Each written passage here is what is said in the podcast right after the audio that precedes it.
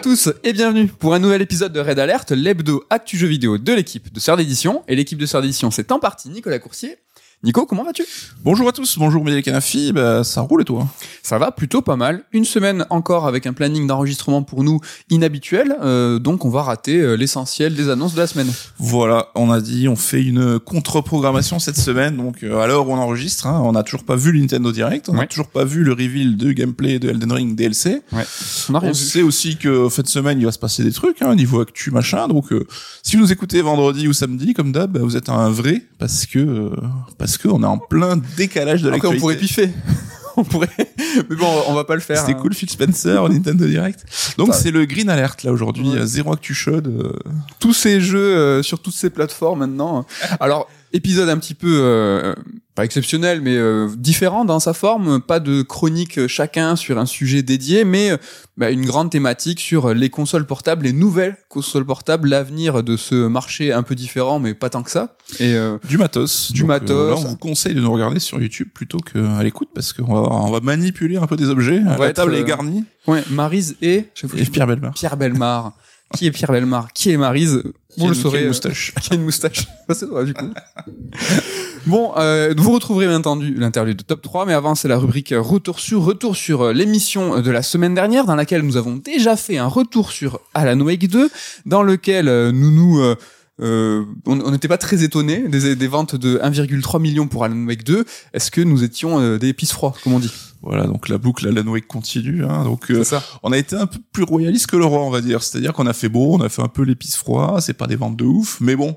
On voulait quand même nuancer parce que ben, le studio déjà s'est réjoui, hein, donc bon c'est quand même eux les mieux placés pour savoir hein, euh, si c'est un bon niveau de vente ou pas, et également parce que c'est le meilleur démarrage ever tout bêtement d'un jeu Remedy, donc là aussi euh, je pense qu'ils avaient beaucoup de raisons de se réjouir.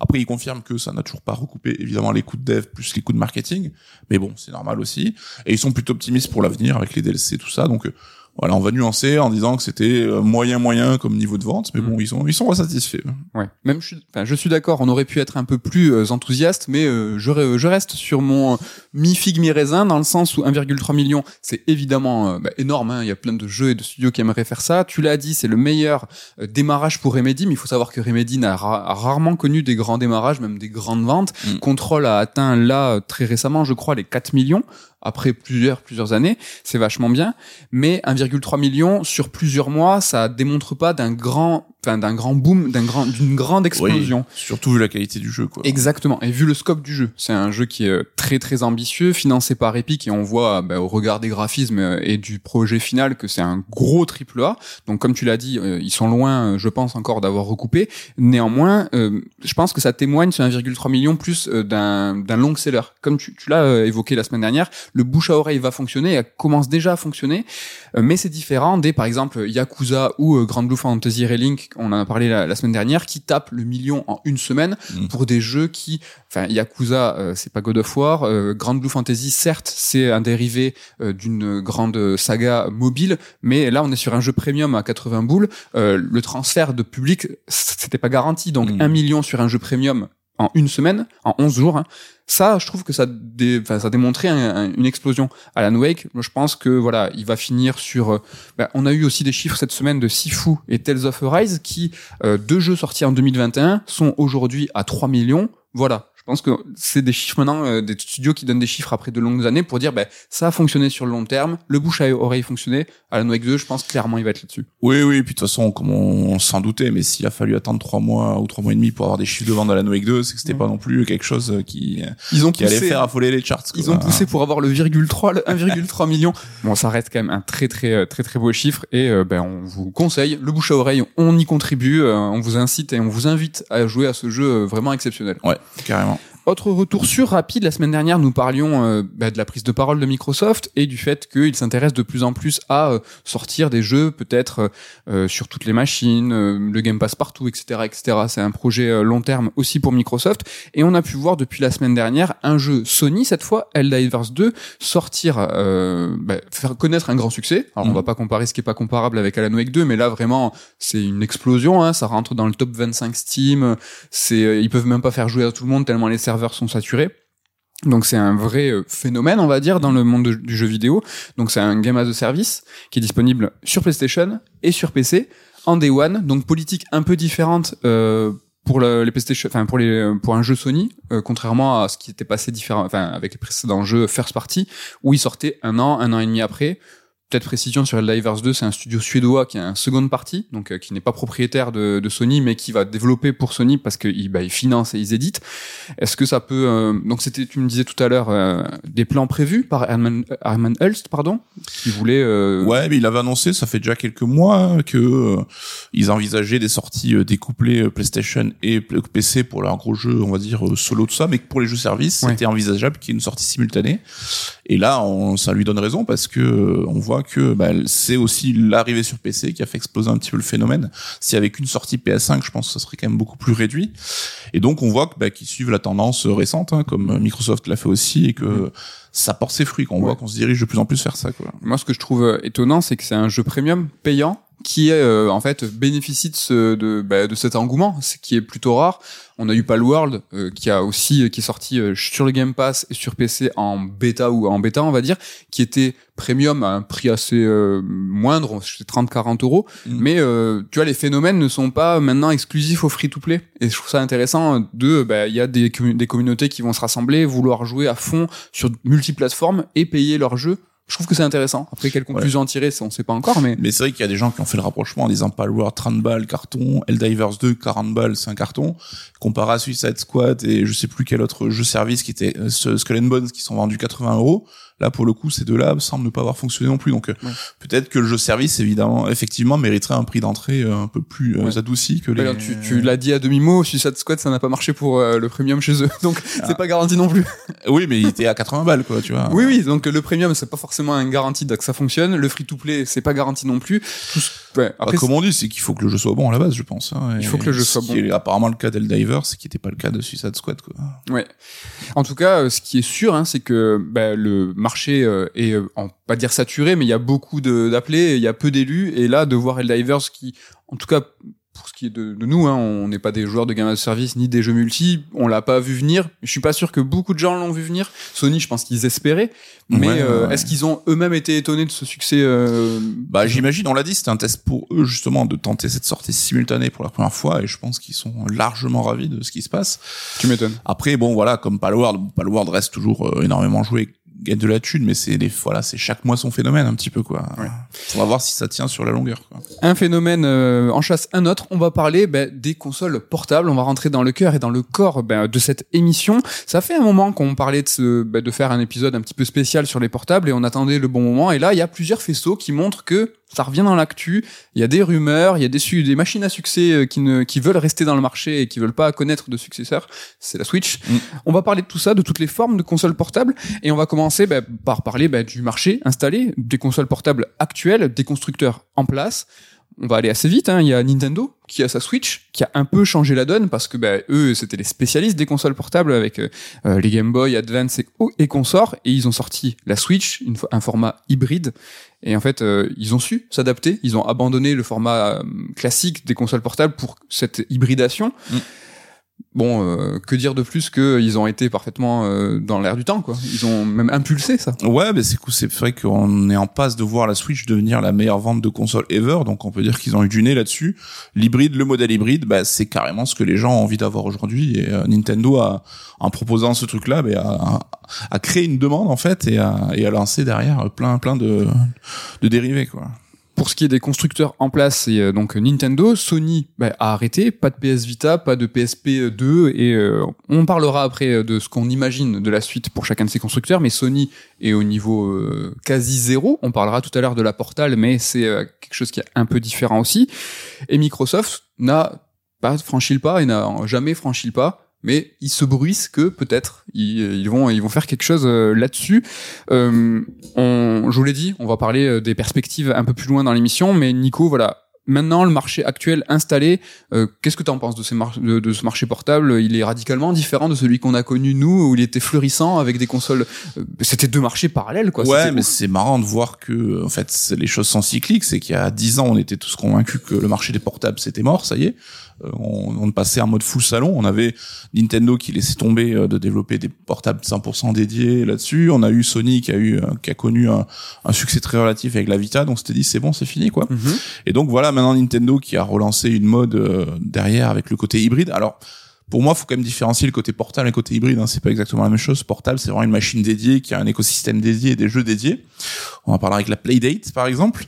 Donc ça, je pense que c'est plutôt amené à disparaître, on va dire. Mais euh, voilà, aujourd'hui, ce qui compte, c'est la mobilité, en fait. C'est, euh, on voit que les gens, bah, comme ils ont pris l'habitude avec Netflix d'avoir ton film sur ta télé, sur ton téléphone, sur ton iPad, Oui. la multiplicité des écrans, c'est quelque chose qui est une réalité aujourd'hui. Et euh, on voit que la jeune génération, peut-être que la télé en tant que telle, c'est plus forcément le truc qui est au cœur de leur salon, au cœur de leurs préoccupations.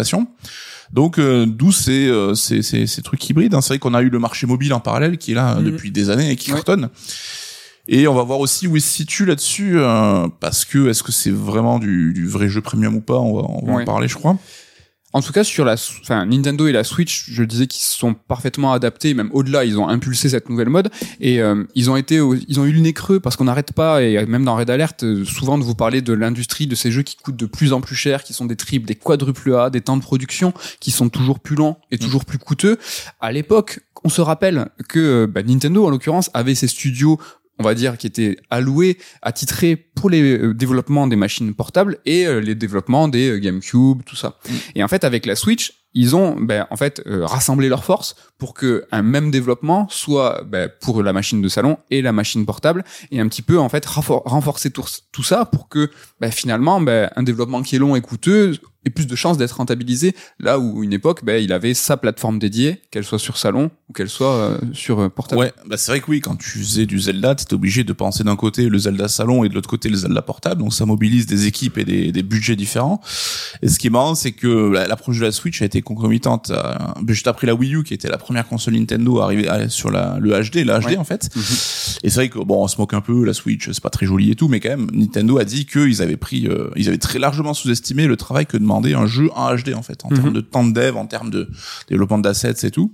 Et donc euh, presque c'est la Wii U aussi qui a été euh, déclencheur de cette réflexion derrière parce que bah ils y seraient peut-être pas arrivés en fait s'ils avaient continué leur approche traditionnelle salon et portable bah peut-être qu'on aurait beaucoup moins de jeux Nintendo qui sortiraient chaque année et comme tu dis peut-être qu'ils se rentabiliseraient beaucoup moins Ouais. Et comme souvent, Nintendo va un petit peu euh, expérimenter petit à petit et la Wii U et son écran euh, déporté quelque part euh, où on pouvait, alors on pouvait en partie sur certains jeux aussi avoir un écran uniquement sur la manette, je crois, et ne pas ouais forcément. pour certains jeux pour qui certains se jeux. jouent sur un écran tu pouvais choisir de l'avoir en portable euh. Le nez creux encore en avance, précurseur hein, comme bah, ça. elle a été utile dans son euh, enfin elle a causé bien des désagréments mais elle a quand même su être utile et apporter des, Bah, des briques à la réflexion Ça a été euh, un de échec pour. Nintendo, mais ça a été un terrain d'expérimentation et d'essai fabuleux. Sans ça, il n'y a pas de Switch. Et finalement, ils ont rebon grâce à la Wii U, ben, ils ont rebon- rebondi derrière pour, euh, pour le succès euh, qu'on Ouais. connaît. Et puis un petit réservoir de jeux aussi pour les porter après sur la console d'après. Mais on en rêvait à l'époque hein, de ces studios comme euh, Intelligent System,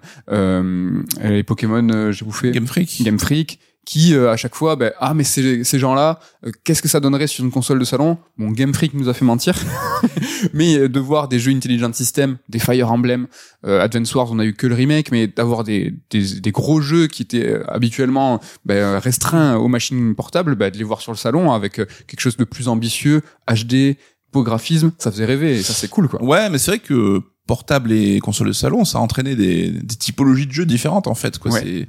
Et là, on peut voir certains genres et certains jeux que Nintendo cantonnait au portable, à raison ou à, tort. hein. Donc, euh, par exemple, Pokémon, pour eux, c'était indissociable du côté portable parce qu'il fallait que les gamins puissent oui. se réunir et s'échanger les Pokémon et tout. Et là, on les voit donc du coup portés sur ce modèle hybride. Donc, on conserve quand même la portabilité, mais effectivement, tu peux avoir ton Fire Emblem ou ton Pokémon sur ta télé en grand. Ouais. Alors bon, sur Pokémon, on voit que c'est pas forcément. Est-ce qu'on y a gagné au change en termes techniques Je ne sais pas.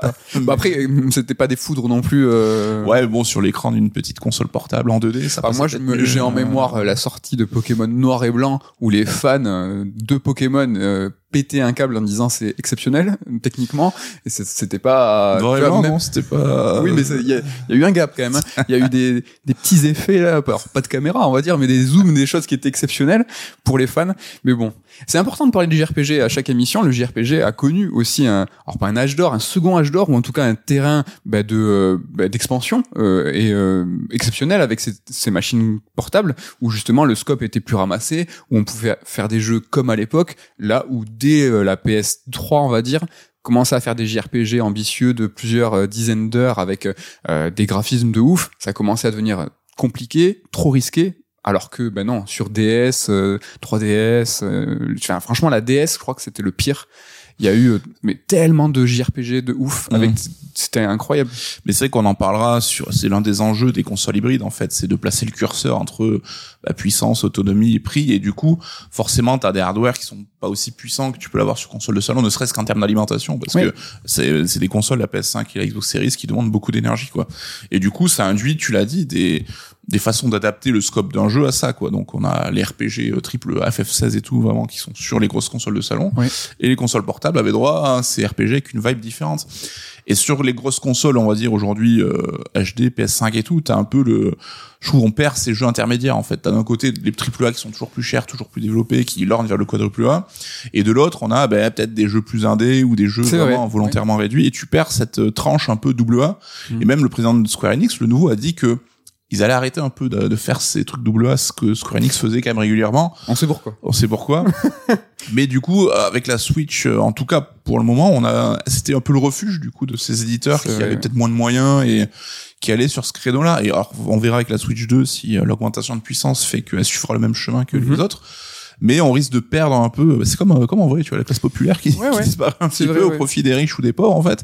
Bah là, on a un petit peu le même modèle dans le jeu vidéo et c'est l'une des craintes en fait je trouve de, de la perte de ce marché full portable aussi quoi. Hmm. d'avoir euh, de perdre comme tu dis et je trouve le mot est parfait c'est ce refuge de jeux alors ou euh, un petit peu à l'ancienne ou alternatifs euh, qui ont ben, justement ce, cette ambition moindre amoindrie avec un scope un peu plus petit. Et ça fait plaisir parce que ben voilà les gros triple A qui tâchent hein, il n'y a pas que ça dans la vie même si on aime bien. On a fait un état des lieux voilà du marché portable avec les constructeurs classiques mais mais mais des entrants il y en a de nombreux euh, alors, si euh, je vous dis Steam Deck, le Lenovo Legion Go, le Logitech G Cloud, l'Asus, l'Asus ROG Ally, le Razer Edge, le One X Player 2 Pro. Donc voilà, ça fait quand même beaucoup, beaucoup de nouveaux entrants. Hein. Tu nous as parlé un petit peu de cette vague de consoles dans le Red Alert 118. Mm. Donc euh, bah, ça fait quand même beaucoup de beaucoup de machines. on vous invite à, écouter ce précédent Red Alert ce qu'il en est de du point commun de toutes ces euh, consoles, c'est que bah, c'est des machines qui sont elles puissantes, qui vont pouvoir faire tourner des jeux euh, gros, qui ont pas justement un peu ce, ce, scope de jeu refuge, mais euh, qui sont énormes dans bah, voilà la construction dans le la form factor, hein, comme on dit, de, de ces consoles, c'était des grosses machines avec peu d'autonomie et qui sont pas très pratiques et, qui coûtent cher aussi. qui coûtent, exactement, j'ai oublié, et qui coûtent cher. Est-ce que finalement, euh, bah, ce panel de, de, de, consoles sont finalement des consoles de maison, portables de maison? C'est que là aussi, là, le côté portable, on perd aussi ce côté un petit peu, bah, je transporte ça dans ma poche. Enfin, là aussi, la Playdate, je trouve, c'est elle est intéressante parce que c'est un peu le, la représentante d'une d'une d'une race éteinte tu vois. C'est la console que tu mets dans ta poche. Enfin aujourd'hui quelle console portable tu peux mettre dans ta poche? On voit déjà que tu as une housse dans tes mains donc on parlera de la Playdate tout à l'heure mais là pour ceux qui nous regardent en vidéo j'ai une housse de protection pour la Playdate et qui ressemble ben, je pense à un petit peu euh, toutes ces machines que je viens de nommer et qui sont euh, voilà il y a une, une, trentaine de centimètres c'est large c'est gros euh, et ça c'est c'est même t'hésites à le transporter en fait parce que c'est aussi c'est quelque chose qui est précieux et cher qui est fragile. En tout cas la housse là elle est, elle est regarde, je peux te taper avec.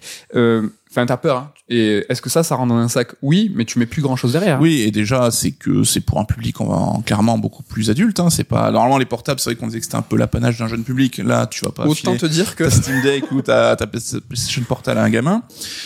Et donc en fait, ouais, c'est qu'on parle de portabilité aujourd'hui, c'est quand tu joues dans ton lit ou dans ton canapé. En fait, c'est plus trop de d'amener ta console en vacances ou d'y jouer dans le train. Il y a eu un mode de, un changement de mode de consommation aussi. Après, on pourrait parler de sociologie et tout, de, de les gens aujourd'hui peut-être un recul aussi sur le foyer, sur l'individu. Ouais, je vois ce que tu veux dire. Donc, on est un peu dans cette tendance-là, quoi. Toi, à titre très perso, euh, on revient un petit peu en arrière. Est-ce que tu avais une consommation de console portable portable Est-ce que toi, jamais, même à l'époque où elles étaient portables, hein, justement, j'ai jamais trop. Bon, évidemment, je l'amenais en vacances quand je partais 15 jours au camping quand j'étais petit, mais euh, je jouais toujours euh, bah, dans ma chambre en fait, quoi. Donc Ouais, donc c'est aussi, alors moi c'est comme toi aussi, mais ça peut être aussi révélateur d'une certaine forme d'usage. Hein. On voit souvent des pourcentages d'utilisation de la Switch. T'as vraiment des utilisateurs full portable, après t'as un full euh, dock, donc Mm. docké sur la télé, ils ne se servent pas du tout de la Switch, et euh, t'as des euh, formes hybrides de gens qui font 50-50. Moi, je suis dans le 50-50, mais 50-50 de salon, c'est-à-dire que je sais ou sur la télé ou euh, en portatif, mais je reste dans l'enceinte de la maison. Ouais, mais c'est vrai qu'avec des autonomies, on va dire inférieures à 5 heures, ça devient risqué de l'emmener à l'extérieur parce que si tu tombes à- en rade, c'est compliqué. Alors évidemment, maintenant dans les trains, dans les avions, t'as des moyens de, de recharger, mais c'est vrai qu'on a eu un basculement là aussi, quoi, et qui est lié à l'autonomie, qui est lié au prix, qui est lié au public visé, quoi. Ouais. Et ça, c'est pas, enfin, en tout cas, les consoles Nintendo, elles ont toujours été, je trouve, euh, euh, solides, beaucoup d'autonomie, et ça jusqu'à la 3DS. Moi, j'ai jamais eu peur d'amener ma ces, machines-là à l'extérieur. En revanche, Sony et dès la PSP, et puis encore plus à la Vita, moi, c'est un truc que je me voyais absolument pas dans le métro. Je flippais euh, ma race à chaque fois de la rayer, de l'abîmer, et parce que Sony, contrairement à Nintendo, avait tout de suite cette philosophie de console portable, mais console puissante et console un peu premium, quoi, un peu. Ouais, mais en fait, c'est la stratégie de Sony depuis la PlayStation 1, c'est de viser un public un peu plus adulte que, les, les- que Nintendo, et donc ils ont, ils sont allés dans ce créneau-là, y compris pour les consoles portables. Et c'est pour ça qu'il faut dès aujourd'hui, je pense, euh, ranger tous les fantasmes de Switch 2 qui seraient, euh, qui auraient la puissance d'une PS5. Déjà, c'est pas possible sur une console portable. Et Nintendo sait que son public, il est aussi énormément composé de de- d'enfants, donc euh, tu peux pas foutre dans les mains d'un gosse une console fragile ou une console trop chère ou trop puissante, quoi. Donc euh, il y a un arbitrage à effectuer forcément. Donc Mm. euh, nous, on sera toujours, on fera toujours partie de ceux qui seront déçus parce qu'on espérera toujours un petit Oui. peu plus. Mais voilà, enfin bon, moi j'ai mon neveu de 8 ans qui a une Switch, il a fait, il lui fait vivre des, des moments difficiles, on va dire.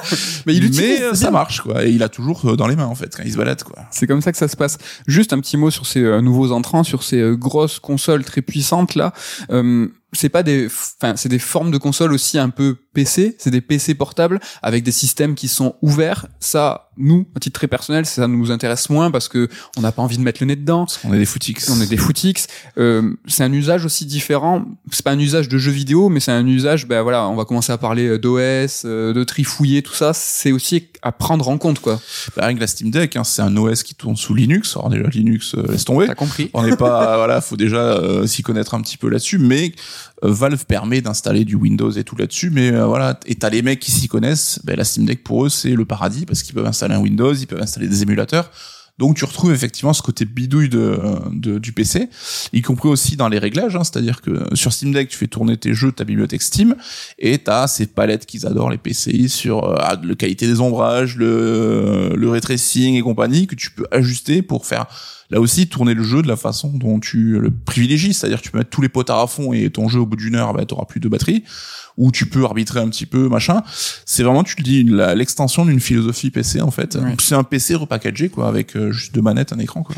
Ouais, et c'est toutes ces consoles sont aussi euh, révélatrices d'une tendance qui vient du PC. Ben, c'est le full des maths. Ces consoles, il y a pas, il n'est pas question en fait de cartouches, de mini CD, de USB, de UMB. De... Comment on appelait ça les trucs sur PSP là? UMD. UMD. UMB, j'allais dire. les UMD, c'était marrant tout ça.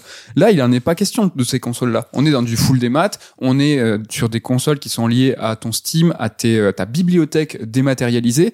Et euh, ça, je pense, euh, sans trop me tromper, qu'on y va tout droit, que ça soit sur les consoles de salon ou sur les, futures machines portables. Ouais, ben c'est aussi l'un des enjeux de ces nouvelles consoles portables, c'est que le but n'est pas d'avoir des jeux dédiés à ton hardware, c'est de faire tourner les mêmes jeux que sur ton PC ou ta console sur ça. Et donc évidemment, tu vas pas mettre un Blu-ray dans ta console portable, ça ne marche pas. Donc je pense ça rentre, hein. euh, à part les cartouches de la Switch pour le coup qui sont qui qui euh, sont un peu les derniers des Mohicans là-dessus, ça, on passe par le démat et par ton compte lié, le compte qui devient un petit peu, bah ça on en parle depuis le premier alerte. Hein. Oui. Ton compte qui devient un peu ton patrimoine, ton passeport de joueur en fait que tu vas faire perdurer de machine en machine. Là aussi, ça, le cloud va venir euh, jouer un rôle là-dessus pour permettre de reprendre tes parties euh, de manière ininterrompue ou que Ouais. tu te situes, d'avoir ta sauvegarde aussi qui t'accompagne. Et là-dessus, je pense moi qu'on se dirige vers des modèles aussi d'abonnement, quoi, où Mhm. tu auras ton compte, ton petit ton espace de cloud, tes petits jeux machin, et tu paieras peut-être ton abonnement, et ça sera le cœur de ton de ton truc. Enfin, on est déjà à moitié là-dedans avec le Game Pass et compagnie. Hein. Mais au détriment de l'achat de jeux à l'unité, de toute façon, on y va là aussi comme tu dis quoi. On y va euh, tout droit. Quand on parle de console portable, faut parler de choses qui ne sont pas des consoles, mais qui sont portables. C'est les mobiles, les téléphones, les smartphones hein, qui ont été, ben, en fait, euh, ben, un pivot pour cette industrie. Euh, ils ont accéléré quelque part un petit peu le déclin de ces Carrément. consoles portables, mais à ce jour, c'est pour ça que c'est un petit peu intéressant de faire cette émission actuellement parce que les smartphones ben, commencent là nativement à faire tourner des AAA euh, type Resident Evil 4. Donc on est dans cet entre-deux où cette machine a rendu ben, les euh, consoles portables classiques caduques. Mm. Ont donné euh, un usage différent des jeux vidéo, euh, le, ce qu'on appelait, on sait plus trop actuel, mais le casual gaming. Tu Ah, sais, le, snack gaming. Rappelle-toi. Ah, ça ne rajeunit pas. Et là, on parle bah, de l'App Store, de trucs, enfin Android. Alors, moi, je suis pas Android, donc je sais même plus comment il s'appelle l'App Store euh, C'est Android. le Google Store, non? Et t'es non, sur y a Apple, pas t'es des- sur- t'as un iPhone, toi, non Et euh, tous ces petites expériences, des maths, d'abonnements, tout ce que tu viens de dire. hein, donc ça, a- ça, ça a évolué avec l'Apple Arcade et tout. Maintenant, t'as as tes panels de jeux qui sont gratuits si tu payes ton abonnement, etc. Et là, maintenant, on a aussi des machines, donc un téléphone qui fait sortir, euh, qui fait tourner des grosses bécanes. Ouais, alors je vais pas dire que c'est le fantasme, mais on le sentait venir euh, de toute façon que Ouais. les quand les téléphones d'aujourd'hui sont euh, très très très puissants. Alors peut-être pas au niveau des PS5 et Xbox Series, mais pas loin. Et comme tu l'as dit, maintenant la dernière version de l'iPhone, donc la version euh, Max, enfin celle qui est la plus chère, quoi, et la plus puissante, fait tourner nativement du Resident Evil Village, du Resident Evil 4 Remake, du Death Stranding, donc euh, Ça comme euh, Ça comme tes- voilà comme ta PS4 Pro ou ta, ta Xbox One X quoi. Après je sais pas ce que tu en penses, tu seras d'accord, mais pour moi c'est clairement une troisième voie qui se dessine. Tu vois, t'avais la portable, le côté portable qui disparaît un petit peu, le côté hybride et le téléphone. Enfin rien que dans le côté que t'es pas de manette. Alors évidemment aujourd'hui t'as des adaptateurs manettes qui existent. qui Le sont, Kishi, euh, on pense à Ken. le Kishi, le machin Blackbone officiel, même euh, PlayStation et tout. Mais pour moi, c'est euh, c'est ces contrôles, la complexité des contrôles qui fera que le jeu AAA sur téléphone pourra pas perdurer, à part, au- à mon sens, auprès de certains technophiles très très pointus. La consommation de jeux sur téléphone mobile restera du euh, free-to-play ou quelque chose de pas très très cher. Voilà. Ken Oh là là, pour nous montrer le Kishi. Pour ceux qui nous sont en vidéo? Donc là, vous voyez en vidéo, en fait, c'est tout bêtement une des, manettes que tu vas clipser. Tu clipses ton téléphone au milieu, en fait, et ça te donne euh, clairement la manette.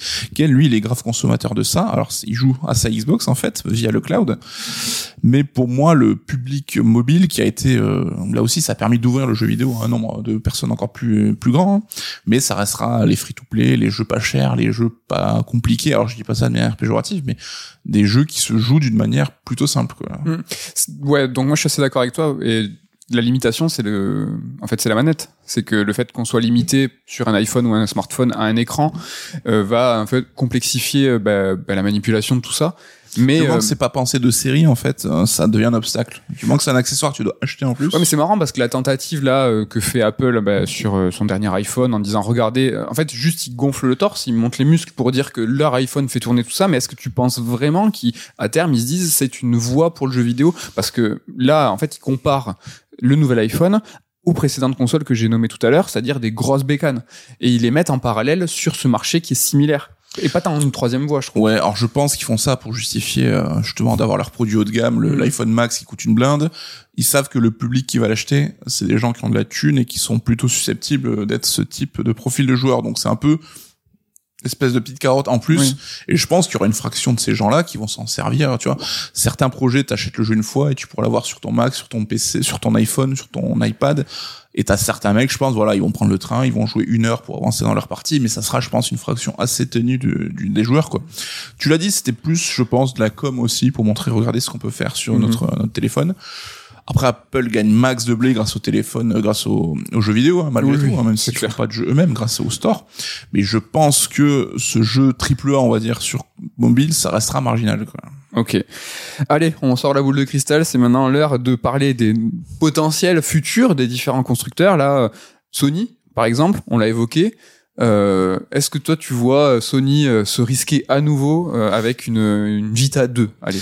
Bah écoute, on sait qu'il y a beaucoup de, de discussions en interne chez Sony avec des, des changements de président un petit peu à la volée ces temps-ci. Et d'après les rumeurs, donc là on n'en sait rien, c'est des rumeurs évidemment, mais euh, la question d'un hardware portable se poserait en fait. Et en gros, c'est ça dépend là, le mec qui était à la tête du projet, c'est-à-dire que apparemment Jim Ryan c'était pas son délire, hein, comme le casque VR a priori, mais peut-être que euh, celui qui va le remplacer, ce sera plutôt son délire et qui aura l'impulsion dans ce sens. Là où il y a dix ans, tu comprenais que Sony laisse tomber le marché, ça paraît assez logique. Aujourd'hui, la donne a quand même pas mal changé. Enfin, c'est toujours pareil. Hein, on t'a cité toutes les machines avec la Steam Deck qui sont dispo sur le marché. S'il y a un marché, c'est qu'il y a de la thune à se faire, et donc évidemment que Sony et Microsoft vont commencer à étudier ça sérieusement. Oui. Il y a des rumeurs aussi que Microsoft étudierait le sujet et que ça serait la team qui, développe les surfaces, donc leurs tablettes, qui pourrait développer un hardware aussi portable. Ça me paraît pas déconnant. Après, peut-être qu'ils vont se rendre compte que ça marche pas ou que ça serait trop cher et donc euh, qu'il est le truc. Mais au moins qu'ils y réfléchissent, euh, enfin concrètement, euh, c'est pas étonnant quoi. Ok. Bah, moi, en fait, j'ai la même théorie pour Sony et Microsoft. Donc, du coup, je vais te le dire d'un coup. Mais euh, juste avant, je vais te poser la question, comme tu as abordé euh, le sujet Xbox, est-ce que tu penses qu'ils peuvent aussi euh, taper de l'hybride, euh, à s'inspirer clairement et frontalement de la Switch? Bah ouais, enfin comme dans tout un jeu vidéo, tu, tu copies ce qui marche quoi. Ouais, mais c'est marrant parce que la philosophie est pas du tout la même. Donc si tu commences à faire de l'hybride sur une, euh, une nouvelle Xbox ou une nouvelle PlayStation, c'est des grosses, enfin c'est des machines euh, type euh, bah, Steam Deck, tu vois, euh, qui qui qui a, qui une Ouais. force embarquée. Sauf pour le cloud, c'est-à-dire que, Voilà. ouais. En tout cas, moi c'est ma théorie. C'est moi je pense qu'ils vont pas y aller. Et s'ils y vont, ça sera une. aucun des deux ira. Je pense pas. Après, moi je suis éclaté en prédiction, donc. euh, Et ce sera marrant quand on va parler du portal parce que le portal c'est à la fois euh, un petit tu mets le l'orteil dans le bassin mais en même temps euh, il y a des restrictions un petit peu bizarres quoi. En tout cas, s'ils y vont, je pense que ça soit Xbox ou Sony, ils iront avec une machine portable qui sera une coquille vide, c'est-à-dire une portale, mais vraiment que tu peux amener partout, euh, sans restriction, avec du cloud, avec euh, mais embarqué, euh, enfin embarqué dans ta machine portable, il y aura rien. Ça Mhm. sera juste vraiment un écran déporté, mais au-delà du salon. Donc, on serait quelque part sur une, une forme de Switch, donc une forme hybride, parce que c'est, euh, ça serait forcément lié à ta Xbox ou à ta PS5 cette machine, mais euh, tu aurais vraiment le loisir d'aller où tu veux et quand tu veux euh, avec cette console-là. Après, je pense que le marché actuellement, il est peut-être pas euh, suffisamment stable en termes de euh, 5G, de cloud. C'est peut-être un petit peu tôt. Parce Oui, que, puis ça comme on dit ça dépend aussi des pays hein. nous on sait Nous, qu'on on est très, très- bien bien lotis là-dessus. Ouais, Euh, même nous en France, c'est compliqué. On le verra tout à l'heure avec la Portal. Il faut de la 5G à balle. Faut vraiment que ça fonctionne très très bien. On n'en est pas là. Et aux États-Unis, euh, au Canada, on- c'est loin, loin, loin Mm. d'être le cas. Et c'est eux les marchés. Enfin, c'est le marché dominant. Donc, euh, je pense que je sais pas. Toi, tu penses aussi à la- un peu la boîte vide euh, qui servirait de. Alors moi j'ai une hypothèse, je Mhm. pense, alors elle est pensée pour les gens comme toi, je pense que tu vas péter un câble, ça serait un hardware qui fait tourner vraiment en natif des jeux, mais genre ton catalogue de la PS1 et de la PS4, que tu pourrais faire tourner en hardware, parce que là je pense que avec euh, enfin avoir une PS4 portable aujourd'hui c'est moins contraignant que que euh, à Ouais. l'époque et c'est on n'arrive pas au niveau d'un Steam Deck. Et tu pourras faire tourner tes jeux PS5 mais que via le cloud en fait. Un espèce d'hybride dans l'hybride où t'aurais ben je sais pas enfin, imagine toi d'avoir ta console portable pour tes jeux de ton catalogue PS1 et PS4 ce qui peuvent tourner du coup en hardware dédié quoi et le cloud pour les jeux PS5 Je qui sont chaud. plus gourmands quoi C'est trop bien, j'adore. Mais ça, c'est un plus ou moins, moi, ma prédiction pour euh, la Switch 2, et ben on y arrive, de toute façon, c'est les perspectives pour Nintendo. Euh, je l'ai dit dans une précédente émission, moi, la Switch 2, je la vois comme, en fait, euh, euh, avec un port cartouche Switch 1, mais l'essentiel des jeux Switch 2 serait, euh, là, pour le coup, euh, catalogue, full des maths, et donc, du coup, ça rentre un peu avec... euh, c'est vrai que c'est oui c'est ce que tu nous avais prédit Avec- pour la Switch 2 ouais. donc peut-être après je sais pas parce que c'est quand même un virage assez important pour le grand public euh, fan de Nintendo qui vont dire ok à partir de maintenant c'est fini le physique c'est fini pour les plus jeunes comment tu fais pour te prêter ça on commence à partir dans des considérations qui sont bah, très actuelles de compte en fait. C'est que tu as euh, sur ton PlayStation Plus euh, ton euh, sur Xbox Game Pass t'as plusieurs comptes. Donc à combien il y a d'abonnements? Comment on fait pour basculer d'un jeu à l'autre? On a eu les stats qui sont tombés et Nintendo reste évidemment le constructeur dans le public. Qui a, a le, pour l'instant le moins adopté le côté euh, des maths, mais je crois qu'on était à 46%. Donc ah. même sur une console Nintendo, on n'est pas loin de la moitié quand même. Donc euh, je pense qu'on a fait quand même beaucoup de chemin quoi. Ok. Donc la Switch 2, elle va arriver. Il y a eu des émissions. Tu en as parlé, Nico. mais moi, sur la ce que je veux euh, savoir, c'est est-ce qu'il va y avoir une GBA 2 Tu vois, une Game Boy, euh, une Game Boy euh, nouvelle génération. C'est-à-dire que est-ce que Nintendo potentiellement peut reprendre à son compte le marché portable et pas hybride? Tu vois ce que je veux non, dire C'est genre, je- non, non, ouais, ouais. c'est une machine. euh, Bah, j'ai l'impression qu'il y a beaucoup de joueurs qui l'appellent de leur vœu, donc toi j'ai l'impression, moi je vois, je verrais pas trop l'intérêt parce que comme on dit, c'est revenir en arrière, déjà développer un autre hardware, d'avoir des équipes dédiées Hmm. pour développer des jeux dédiés, ça serait, je pense, une régression. Enfin, je, puis je vois pas en quoi le marché, je j'ai pas l'impression que le marché a besoin de ça. Tu vois. Le public qui était sur la portable, il a basculé sur la Switch, tu vois, que ce soit les enfants ou même les, les fans de consoles portables. hein. Peut-être qu'on l'évoquera tout à l'heure avec euh, les différentes formes de consoles portables, les consoles qui sont euh, dédiées au rétro gaming. Est-ce que Nintendo se risquerait à faire un Switch Online enfin, alors pas un, un- c'est pas le Nintendo Switch Online ou Nintendo Online, je sais plus comment il s'appelle. Non, les shops c'est l'époque mon gars. Ah, fini, je sais pas. Mais tu sais leur Le abonnement. Non, si, si, t'as raison, mais euh, tu sais leur abonnement Nintendo qui te permet d'aller sur les jeux rétro Ah oui, Mega oui, Drive. le Switch Online, ouais. C'est ouais, Ouais, Switch ça. Online. Ouais. C'est pour ça que ça me dérangeait parce que c'est pas Nintendo Online. Bref, vous avez compris, c'est que le pour l'instant le rétro gaming, eux, euh, c'est ça en fait. Et est-ce qu'ils pourraient avoir une console dédiée au rétro gaming qui serait liée uniquement à ce euh, shop-là pour le rétro Et encore plus, si tu veux te la jouer rétro, on parlera des Vercade et compagnie après, mais Mhm. imagine, t'as ta console, t'as une console portable Nintendo où ils, ils refont des cartouches de tous leurs jeux du patrimoine. Alors là, c'est du pur euh, fantasme. hein. c'est du fantasme. T'as ta cartouche euh, Mario Sunshine, là, bam, et tu joues euh, avec ta console. Genre, c'est que sur ton, sur ton hardware portable, t'aurais que des jeux qui ont déjà existé. Non, mais non, ça, c'est impossible. Enfin, faut, Ouais. Je pense qu'elle va, elle va pas bien vieillir cette émission, mais en tout cas, est-ce qu'on on rigole à la faire personne l'écoute, vu, vu l'actu du moment. hein. C'est vrai que cette semaine, en niveau actu, je pense que vous allez pas penser aux consoles portables. C'est pour ça qu'on est là. On est là pour ça, pour vous le, pour vous le rappeler. On va faire un petit résumé des enjeux. On l'a un peu évoqué à chaque fois parce que c'est assez différent. Tu l'as dit, le jeu vidéo maintenant, c'est plus uniquement dédié euh, aux télé, l'usage des, euh, de la jeunesse. Ça y est, ils sont, Voilà, les jeunes. hein. ils ont grandi avec les smartphones maintenant. Est-ce que, alors que nous, euh, console, ça voulait dire assis par terre. euh, Ah, nous, la base, ça reste une, un appart avec un canapé une télé, quoi. Donc tu l'as dit aussi, la multiplication des écrans maintenant c'est quelque chose qui est devenu commun. T'as save qui est euh, qui peut être conservé, tu bascules d'un écran. C'est Stadia en fait, hein, le futur. hein. Bah, comme souvent, hein, les gens qui arrivent un peu trop tôt, enfin, Stadia avait compris le marché, c'est juste qu'ils ont pas, ils ont pas fait les actions qu'il fallait derrière pour, Mm. pour rendre ça sexy, quoi. Et une problématique qu'on a un peu survolée, c'est euh, l'équilibre prix autonomie puissance. Ça c'est, euh, je pense, le- la clé de voûte La de, Triforce euh, de la portable. de, de, de ce qui va être des enjeux pour les constructeurs qui vont s'y essayer et pour Nintendo en premier lieu parce que eux bah c'est du 100% euh, enfin eux ils sont 100% dans cette problématique ne serait-ce que pour la Switch 2 ou qui sera sans aucun doute hybride aussi. Donc euh, c'est quelque chose qui va être fondamental. Il faut que la console elle tienne la route sur le long terme euh, en termes d'autonomie. Il faut qu'elle soit alors je vais pas dire peu chère mais entre guillemets Accessible. accessible, Euh, Bah, c'est euh, des vases communicants, c'est-à-dire si tu tires d'un côté, ben ça l'âge de l'autre en fait, c'est que il faut vraiment faire un arbitrage quoi. Et quand on voit que la Switch par exemple bah, va va tenir finalement, on va faire un run de 8 ans a priori, euh, on est bien bah, la décision que Nintendo va prendre maintenant, bah, ça ça va les engager sur du très long terme. Là où peut-être Steam avec, euh, enfin Valve avec son Steam Deck fera des versions euh, peut-être intermédiaires. ou- Oui, oui, il y a déjà euh, eu des mises à jour là, très récemment en plus sur le Steam Deck. Et euh, si Microsoft et euh, Sony euh, s'y mettent, ils vont peut-être tirer la ficelle de l'autre côté, c'est-à-dire dans la puissance, euh, dans ce que les- la console peut embarquer. Alors peut-être pas en natif, mais en cloud, on sait pas. Mais euh, là où la Switch, elle est plus voilà limitée techniquement pour proposer une autonomie et proposer un prix qui est plus bas, ça a été toujours les politiques des constructeurs. Ouais, et c'est pour ça qu'il faut relativiser aussi quand on parle de la Switch et son côté technique. hein. quand on voit un, un Tears of the Kingdom, euh, alors qui est peut-être pas aussi beau qu'on l'imagine ou peut-être pas en 4K 60 FPS, mais qui est déjà un jeu techniquement impressionnant. Enfin, le hardware de la Switch, c'est un truc comme ça, quoi. C'est un truc minuscule qui Oui. tient, enfin, qui est plus petit que, que ça, quoi. Donc, euh, Et ça, c'est quoi? Parce que les gens qui nous écoutent en c'est podcast, une, euh, une, une Analog Pocket, voilà, C'est une, une- sorte de Game Boy, on en parlera Ouais, tout à c'est l'heure. une Game Boy. ouais. Donc, euh, il faut aussi imaginer aussi que, euh, bah, il faut que, faut faire rentrer des trucs dans la boîte, quoi. Enfin, Mm. Et puis même, tu parles de Tears of the Kingdom, c'est vrai que on, on, on parle à chaque fois, tu sais, de ces jeux qui sont euh, interminables euh, à des millions et des millions. Euh, le scope de la Switch n'empêche pas Nintendo de faire des jeux en 6 ans euh, qui demandent beaucoup de temps et, euh, Et tu de vois, budget, hein, et de et de budget. Tu vois, c'est pas parce que là vraiment techniquement euh, c'est un petit peu inférieur à ce que peut faire Microsoft, enfin Xbox et Sony, que bah, c'est pas aussi euh, extrêmement complexe, extrêmement long et extrêmement coûteux. Ah oui, Tears of the Kingdom, on n'a pas le budget, mais il a coûté une blinde, hein, c'est certain. Ouais, déjà, euh, et puis euh, ils avaient deux trois bases en plus. Hein.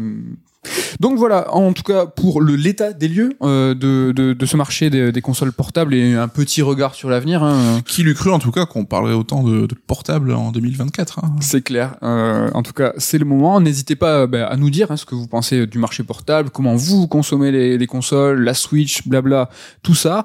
On va continuer dans la seconde partie de l'émission et sur des cas un petit peu plus concrets avec du matériel. Là, on va, on a des trucs sur la table, on va tout vous montrer.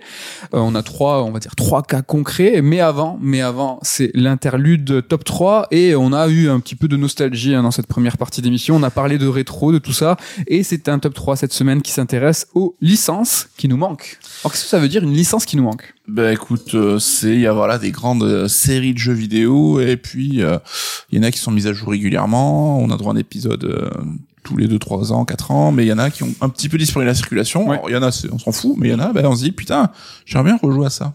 Punaise. Punaise. Punaise. J'ai voulu Sapristi. tricher. Mais là, vraiment, j'avais, j'ai une, une, envie irrépressible et j'ai, jusqu'à quelques secondes avant, quand j'ai donné le top à Ken pour qui, qui, est en train de préparer l'émission euh, visuellement. Merde, j'ai pas mis en top. Donc Ken, il galère. il peut pas prendre de l'avance. Et, euh, bah, j'ai eu envie de tricher, de mettre des, vraiment des catégories, tu vois, et même pas des, mais, Ah, mais toi, c'est un top pour toi. je sais pas si t'as remarqué, mais euh, je suis sage, hein. Ça fait vraiment quelques émissions à elle. C'est vrai, c'est vrai. Il faut, il faut le dire. Tu vas être libéré pour bonne conduite. bientôt. C'est vrai. Ouais. Donc ça, je vais me T'auras un permettre. bracelet électronique. Non, je veux un totem. C'est-à-dire que tu vois, je me suis bien comporté pendant quelques émissions. Laissez-moi tricher, mais ça sera pas pour cette émission. J'aurai quelques mentions, hein, plutôt quand même euh, pas mal. Mais je te laisse commencer avec ton top 3. Alors moi, je triche un peu parce Ah, que c'est pas, voilà, c'est moi qui ai pris le relais. Ah, tu c'est vois. bravo. C'est pas une licence en tant que telle, mais c'est un jeu Mickey en fait, Mickey Mouse. Oh oui. Parce qu'on a eu des jeux Mickey de très bonne qualité. hein. Je pense à Mickey Mania par exemple à l'époque. Moi, j'avais Mickey Magical Quest qui était super sur Super Nintendo. Ça Ouais, bien. clair. Et on a aussi eu Epic Mickey. souviens-toi, deux sur la Wii euh, pour le premier épisode en tout cas. Ouais. Et je trouve que ça, enfin, C'était bien. c'est des bons jeux et en plus tu vois qui évoquent vraiment ces idées de nostalgie et tout. Pour moi, c'est vraiment euh, associé à du rétro gaming et tout. Et avoir un vrai bon jeu Mickey aujourd'hui, je trouve que ça serait cool quoi. Alors il y a pas vraiment de licence, c'est vrai que ça passe d'un développeur à l'autre, mais Ouais. un bon jeu Mickey, euh, pourquoi pas quoi. Ouais, c'était l'époque où on avait les adaptations des grands films Disney euh, qui étaient de qualité. euh, à Même la- les adaptations au sens large aujourd'hui ont un peu disparu quoi. Avant t'avais les gros films qui avaient droit à leur adaptation et tout, il y en a plus beaucoup. Quoi. Il y en a plus beaucoup. Mon top 3, je pense, va t'étonner, mais euh, je vais pouvoir ouvrir un peu plus, c'est Burnout. Ah. Et en règle générale, je trouve que bah, les jeux de voiture, là, les jeux de wago fun, bah, il y en a plus trop, quoi. Tu vois, c'est, euh, on peut s'amuser un peu, tu vois. On peut, euh, Burnout, c'était juste, alors le dernier, c'est quand même Paradise, c'est 2011. Donc, Mais euh, qui reste, euh, enfin, qui a peut-être été précurseur. On a sous-estimé, je pense, euh, ce qu'il avait apporté à l'époque en fait. Ouais, mais tu vois, donc après, bon, Criterion s'est fait avaler par Electronic Arts, ils ont récupéré le moteur, tout ça, c'est fini, donc on peut enterrer Burnout, mais cette vibe, tu vois, alors moi je suis très fan des jeux d'arcade en règle générale, tu vois, Crazy Taxi va revenir, mais c'est pas exactement pareil. Là, on est sur un des jeux avec euh, bah, des voitures assez réalistes, mais euh, des crashs, du fun. euh, on avait Split Second à l'époque, on avait ce genre de Bah, trucs. c'est vrai que les jeux de voiture full arcade en fait ont un petit peu disparu quoi.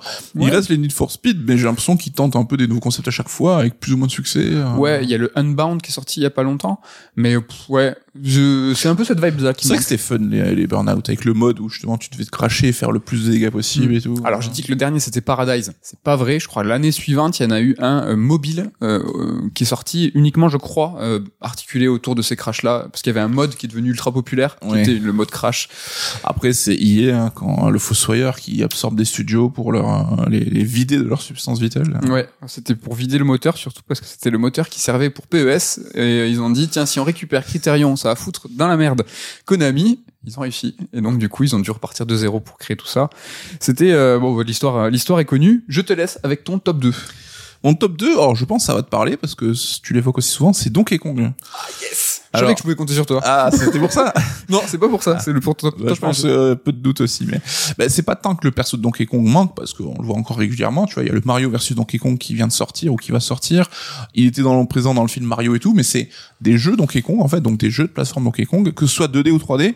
Quel qu'il soit. Même si je privilégierais plutôt un jeu 3D parce que les deux derniers jeux c'était de la 2D qui était très réussi, donc. euh, Mais Tropical Freeze, c'est peut-être le meilleur jeu 2D. euh, Enfin, vraiment, c'est un c'est des- c'est franchement c'est des dingueries quoi et euh, c'est enfin l'ambiance des Donkey Kong a toujours été plutôt fun euh, ce côté forêt tropicale et tout à chaque fois je parle de forêt tropicale en Parce que, bah, c'est ma passion en fait Non, mais Donkey Kong Switch 2, là, enfin, un, un, un- un 3D monde ouvert hein, ouais, le, go. le- ouais, le successeur de Donkey Kong 64, quoi, un truc. euh, Sans- avec moins de collectibles s'il vous plaît Si, autant, plus même de collectibles. Bon, mon top 2 va te parler aussi, c'est Castlevania. Tout bêtement, parce que, bah, le- je Lord, of, mis je comptais sur Lord of Shadow, ça date. Et euh, moi, je serais ultra chaud pour un nouveau Castlevania en 3D ambitieux. Je serais aussi chaud pour un Castlevania euh, euh, façon 2D, façon Igarashi, qui fait de son côté euh, des Castlevania, mais euh, il fait ce qu'il peut. Hein. C'est pas très très Jojo. Castlevania, c'est plus que des Metroidvania ou des jeux d'action. Il y avait ce feeling, il y avait cette ambiance. cet héritage C'était ouais. magnifique à tout- à- dans tous les plans. Ce que fait Igarashi euh, actuellement, il fait ce qu'il peut avec. ce- Oh, Bloodstain était quand même cool hein Ouais, mais, mais il manquait voilà ce côté allez Belmont Il l'histoire manquait- de famille il manquait d'argent euh, aussi. Enfin, franchement, le, Oui, le- il manquait d'argent ça, man- ça manquait un peu de thunes. Après, voilà. Konami, euh, là, je pense qu'on aurait pu, j'aurais pu mettre une catégorie Konami. Tu vois, c'est vrai que Silent Hill revient après tant de temps, oui mais Après, faut voir la forme, ouais, mais euh, Suikoden, enfin, il y a Konami, il y a, il y a- il y a pas mal de licences. Et Castlevania, du coup, te parle aussi. voilà Donc euh, je suis, je valide aussi. ton Ça choix. valide. Et parlons de Konami toujours. Non, c'est ton top 1. Ah Ouais. non, t'as chié. Ah, T'as chié. Ah, il n'y a pas de bonne et de mauvaise réponse. C'est mon top personnel. Ah oui, c'est vrai, mais je comptais sur toi. Ah, tu vas voir, je. ouais, je vais parler de 1. Metal Gear Solid.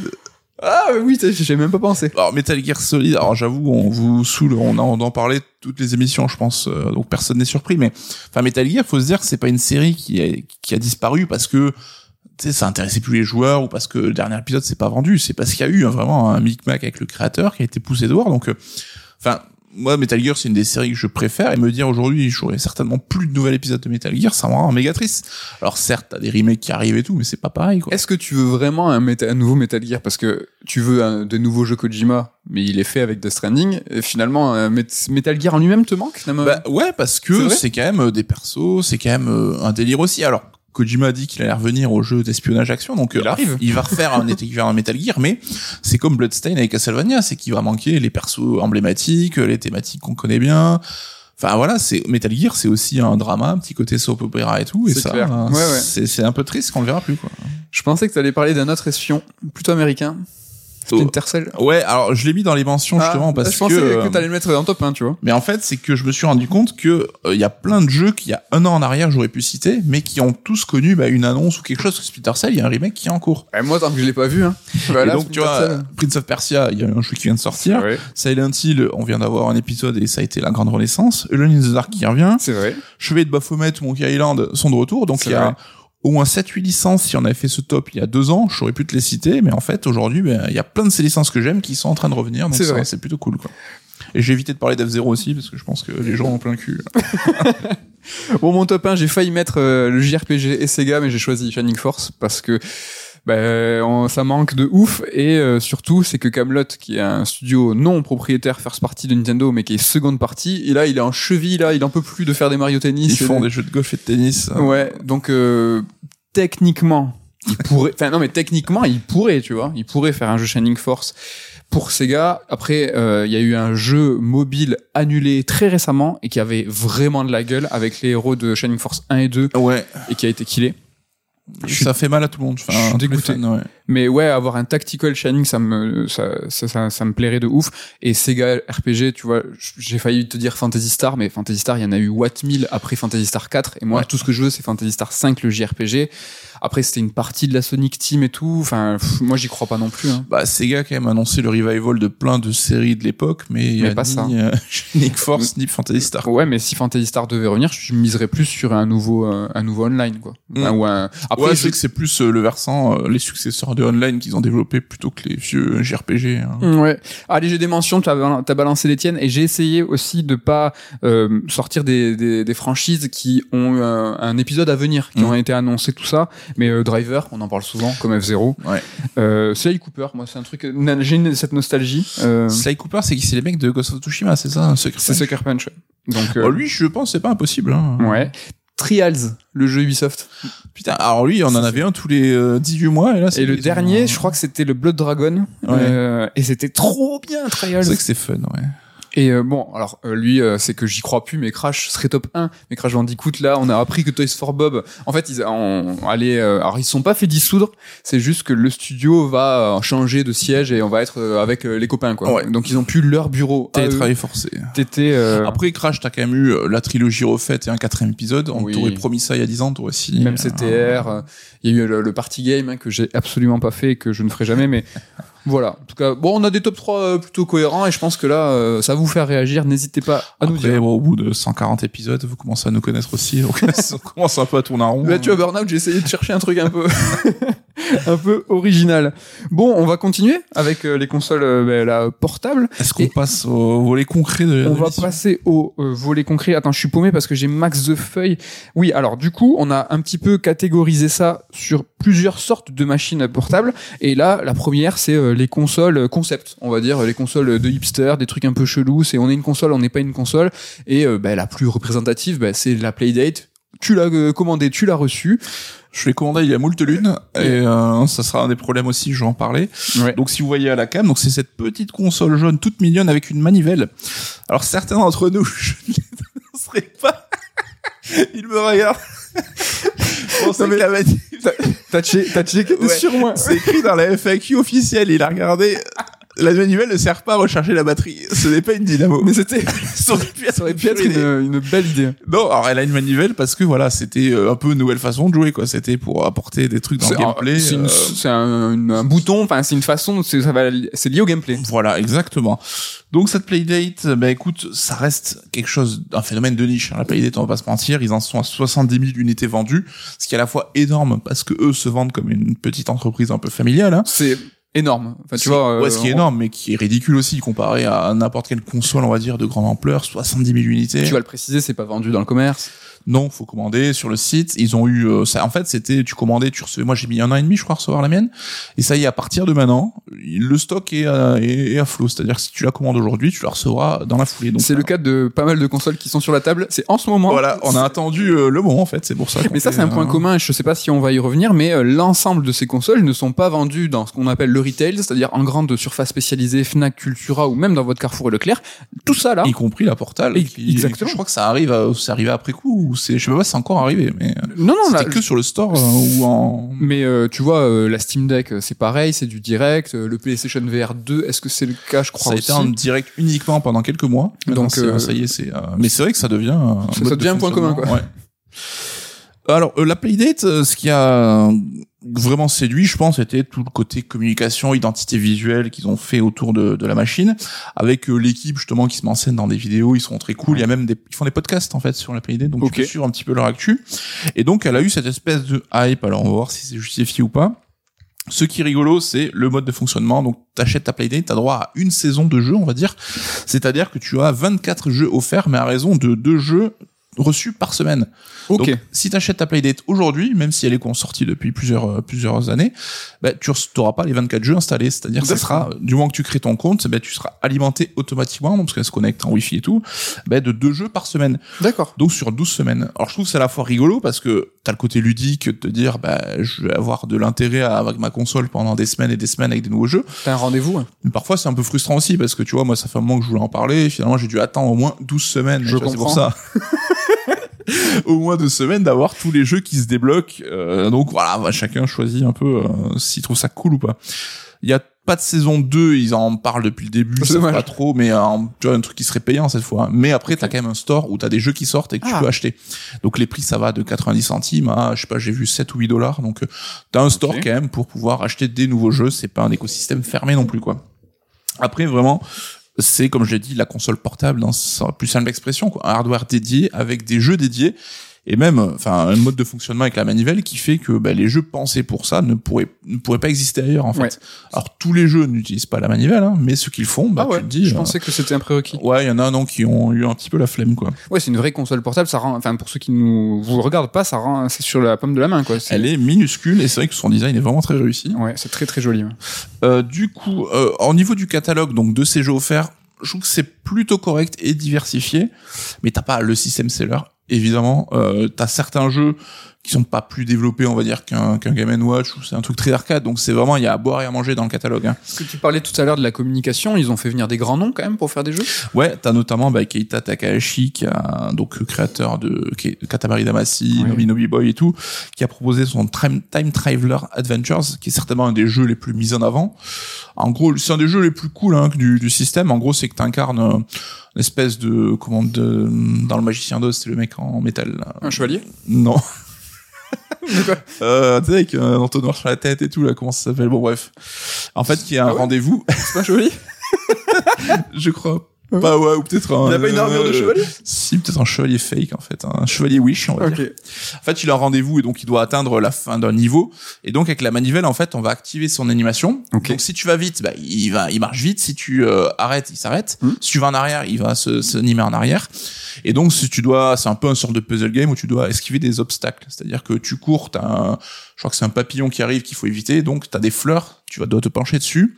T'attends que le papillon passe et hop, tu continues ta course. Ok. Dit comme ça, ça a l'air très con, mais c'est pas si évident que ça. D'accord. Et donc c'est amusant. C'est un des jeux qui est, qui est plutôt réussi là-dessus. Donc euh, voilà, Time Traveler Adventures. T'as un jeu qui s'appelle Executive Golf qui est plutôt sympa aussi où c'est une vue en 2D en fait et tu dois faire monter ta balle de golf sur la hauteur en fait et donc euh, tu peux gagner des coups un peu spéciaux et tout et donc tu dois calculer ton angle et tout. Tu vois, c'est rien de révolutionnaire, c'est ce qu'on a déjà vu sur euh, sur les stores de consoles ou sur les téléphones hein, mais c'est plutôt rigolo. Ça fait très Game Watch ce que tu me racontes au-delà du fait que on peut l'évoquer aussi c'est des graphismes qui sont pas en couleur. Ouais, c'est un écran noir et blanc qui est très limite en pixels. C'est vraiment euh, de la Game Boy, quoi. Dans l'idée, c'est de résister un peu cette vibe euh, à l'ancienne. Mais c'est propre, en tout cas. Je sais pas si c'est HD, mais euh, l'écran est très propre. Ah ouais, mais on va en parler. L'écran, c'est aussi un des défauts. Il est propre, mais il a, il a un petit souci aussi. Il y avait pas un Lucas Pop?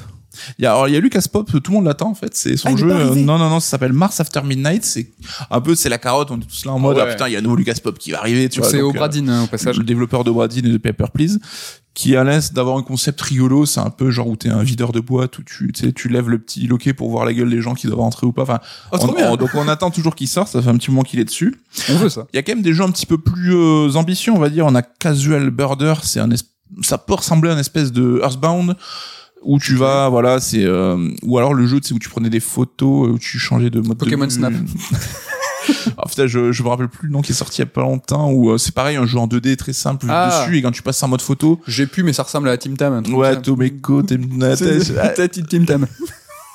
Donc lui, euh, qui a l'air d'avoir quand même un scope un petit peu plus développé. T'as Omaze que j'avais trouvé sympa comme jeu aussi là qui est un pur jeu de réflexion où en fait avec la manivelle tu fais bouger des cylindres pour faire passer une bille d'un cylindre à l'autre. Évidemment ça va se complexifier. Donc voilà comme je dit sur ces 24 jeux il y a à boire et à manger, c'est quand même assez diversifié.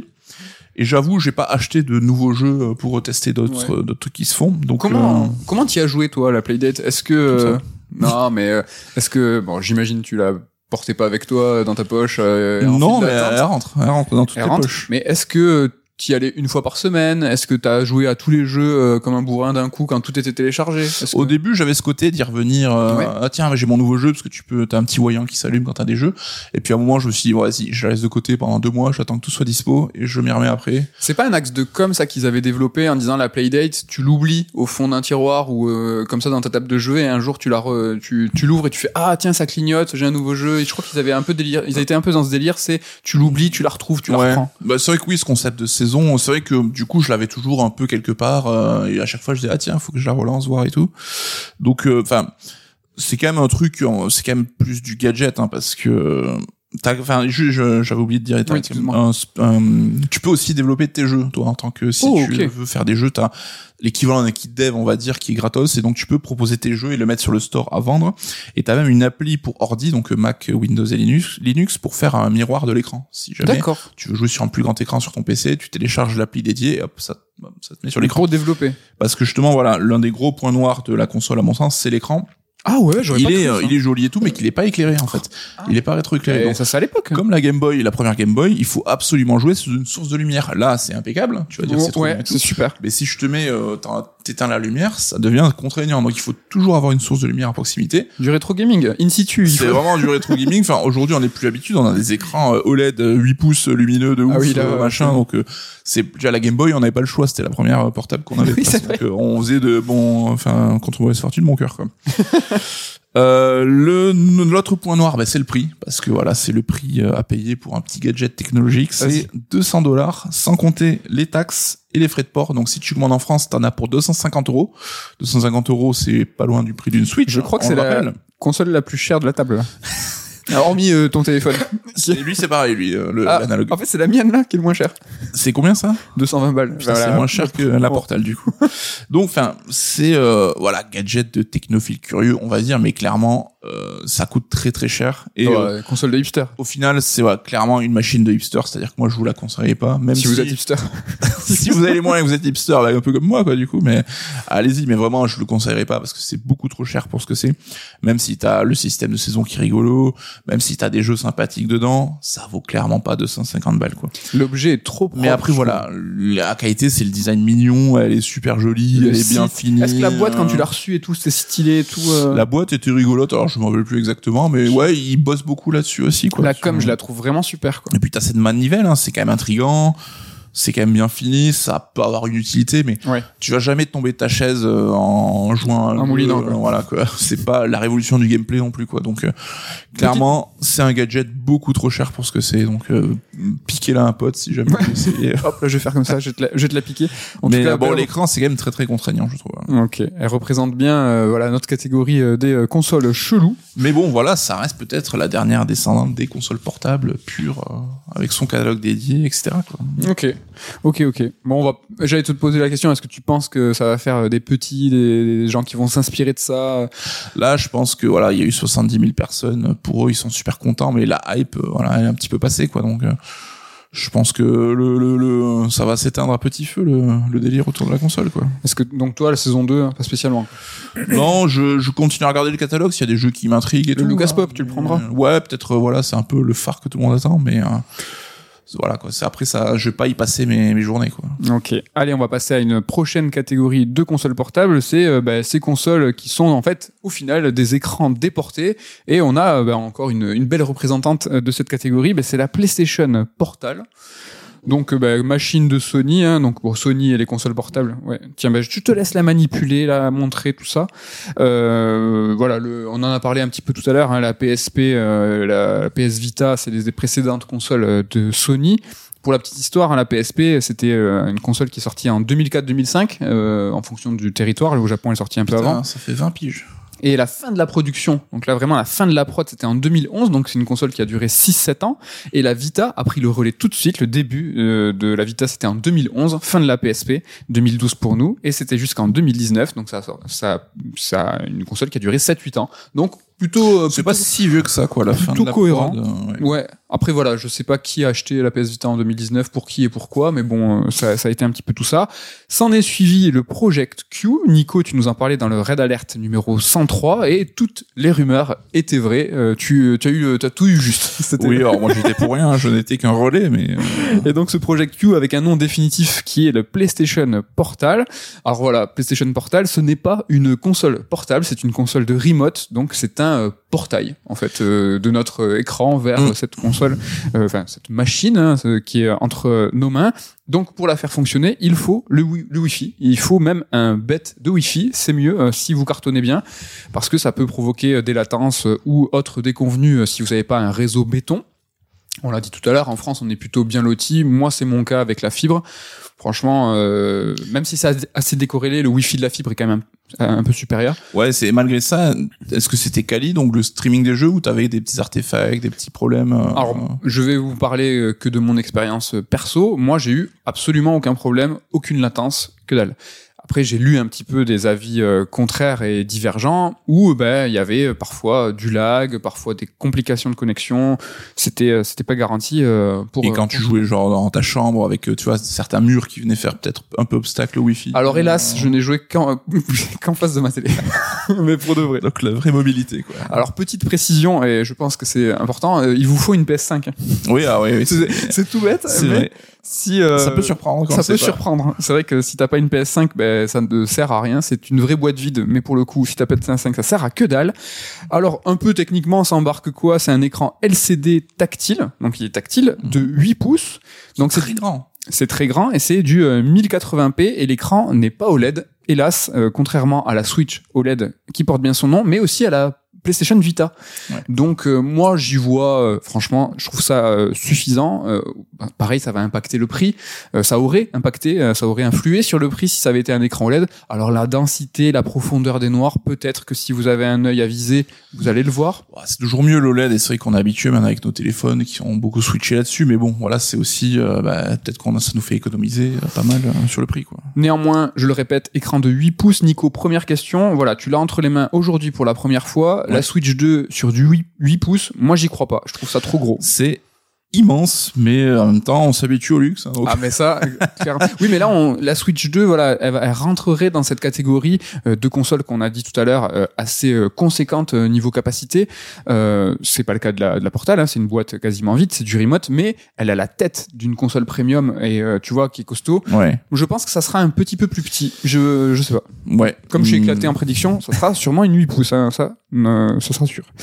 Alors du coup, cette Portal, c'est quoi? C'est ben, c'est une DualSense avec un écran. Donc il y a absolument toutes les fonctionnalités de la DualSense. Donc euh, tout, il y a tout, le haptique, euh, les, euh, les gâchettes. euh, Ça, c'est l'argument cool, quoi. C'est-à-dire que t'as sticks, pas à repenser ta façon de jouer et tout. C'est vraiment. les sticks sont un tout petit peu plus petits, mais ça, ils sont trop mignons. ça ne, ça ne change rien, mais surtout, c'est ce confort de jeu. C'est-à-dire que quand vous avez une DualSense entre les mains et quand vous avez la Portal entre les mains, ben, c'est euh, juste trop bien, quoi. T'as les mêmes réflexes. même, euh, voilà, Exactement. même euh, mémoire musculaire. Exactement la même mémoire musculaire. Donc c'est gros, donc la console fait 30 cm euh, de largeur avec 11 de hauteur, mais elle ne fait que 500 grammes parce que contrairement au euh, euh, Switch, euh, Switch Deck, Steam Deck et autres euh, consoles qu'on a évoquées tout à l'heure, il y a rien dedans. C'est un écran, donc elle est extrêmement légère, donc tu peux jouer plusieurs heures.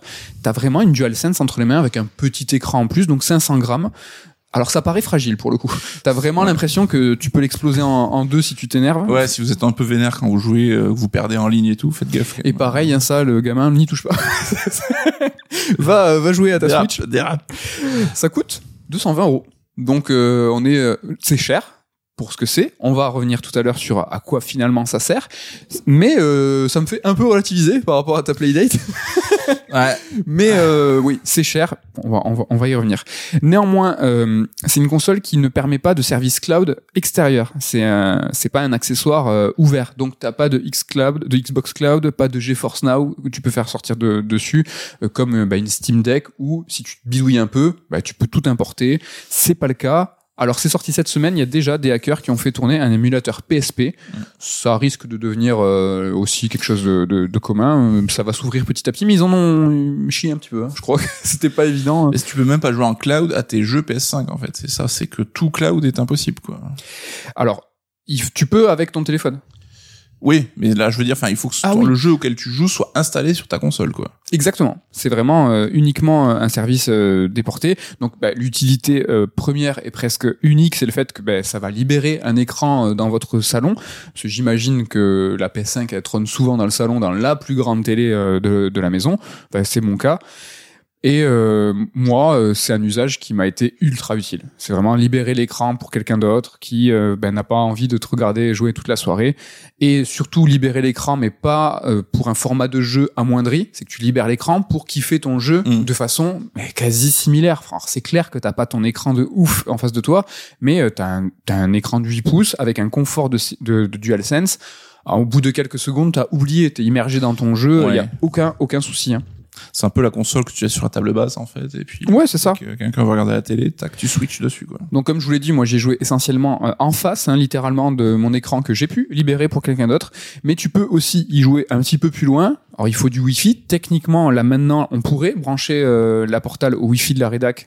Après, ça serait quelques réglages, tout ça. Tu peux y jouer euh, dans les transports avec la 5G, mais la vérité c'est ultra pénible. Ouais, puis tu te fais tabasser, je pense. Je pense que tu te fais tabasser. Euh, après, il faut savoir que la Portal va pas lancer ta console à distance. C'est-à-dire que là, euh, si tu l'allumes, ça va pas lancer ma. Si tu peux le faire avec une application, l'application Sony, tu lances ta console et tout pour euh, justement régler les deux Wi-Fi. C'est vraiment ghetto. Moi, je me suis, j'ai à peine mis le nez dedans. J'ai fait, c'est pas super super optimal, mais bon.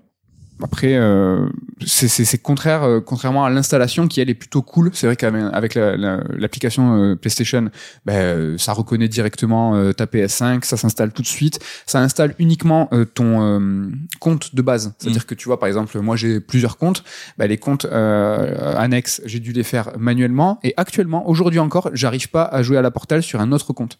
C'est-à-dire que dès que j'allume la Portal, par exemple, je veux dire, on a le compte CERD, j'allume la portable parce que je joue avec le compte CERD, et sur ma console, j'ai le- mon compte euh, perso, eh ben, ça va pas basculer automatiquement. Il y a une manipulation à faire pour changer de compte et que ça soit, c'est du remote, mais euh, là, euh, le, le truc est pas encore vraiment ultra Ouais. optimal. C'est un petit peu, c'est un petit peu dommage. Parce que voilà, dans la PS Portal, il y a rien nativement. hein. C'est uniquement ce qui tourne dans, sur ta console. Et tu l'as dit tout à l'heure, il faut que les jeux soient installés dans ta console. Et si tu as le jeu phys- physique, parce qu'il faut y penser, il jouait dans ta console. Ouais, donc c'est vraiment pour un mec qui est chez lui et qui Voilà. joue sur le canapé quoi. Je dis n'importe quoi, t'es dans ta chambre, il y a 10 mètres euh, entre toi et que tu veux jouer à un jeu physique qui n'est pas dans ta console, il faut te lever. C'est tout bête, mais euh, c'est ouais, c'est vraiment pas une console portable quoi. après il faut savoir que voilà, j'ai dit que c'est euh, l'usage euh, libérer un écran, c'est l'usage optimal et quasi unique parce que ben, on peut déjà streamer euh, la PS5 sur n'importe quel autre écran grâce à l'appli. T'as même une manette, un peu comme le Kishi, on l'a dit euh, tout à l'heure, qui était sous licence. Alors c'est une manette sous licence, mais pas officielle. C'est la Blackbone. Qui est pas donné, hein. Je crois Qui que est, c'est 110 balles ou 120 balles. ouais. Elle est à 120 balles, donc c'est c'est pas. Mais on n'est pas sur ce niveau de confort non plus. Tu vois, quitte à parler de de de- parce que c'est ce que c'est, c'est un accessoire. Quitte à parler de ça, on est à 100 euros près. Euh, T'es à 120 ou 220 euros. Là, pour le coup, il y a un delta qui est énorme. Oui, voilà, là on parle de gens qui ont les moyens déjà à la base, mais voilà, quitte à vouloir être optimisé, euh, optimiser l'expérience, autant aller au bout du délire. Mais quoi. voilà, nativement, la PS5, tu peux prendre ton téléphone, tu peux prendre euh, bah, ton Kishi, tu peux même prendre ta manette PS5, Mhm. la connecter à ton téléphone et jouer en remote à ta PS5 sans débourser 120 balles pour le portal. Tu peux le faire, mais c'est ghetto. Enfin, franchement, il faut, t'as deux trois réglages pour des consoleux euh, comme moi. Voilà, si vous êtes un petit peu, euh, Bah, c'est le luxe, mais au sens, voilà, où t'as pas envie de te prendre la tête, quoi. Si t'as les moyens, tu peux te le permettre. voilà, donc à l'usage, moi je trouve que c'est ultra pratique. Quand euh, tu éteins ta portal, ça allume ta PS5. Alors j'ai dit tout à l'heure, ça l'allumait pas à distance, mais quand t'es dans la même maison, c'est le cas, tu vois. T'allumes ta portal, ça allume ta PS5, tu éteins ta portal, ça éteint ta PS5. Toute l'installation et tout, ça c'est vachement bien, ça je vous l'ai dit. Alors après, il y a un souci, c'est que si tu libères un écran, c'est pas non plus pour que t'aies ta portal qui fasse, euh, tu vois, du bruit et que Mhm. la personne qui est à côté de toi entende le jeu euh, auquel tu joues.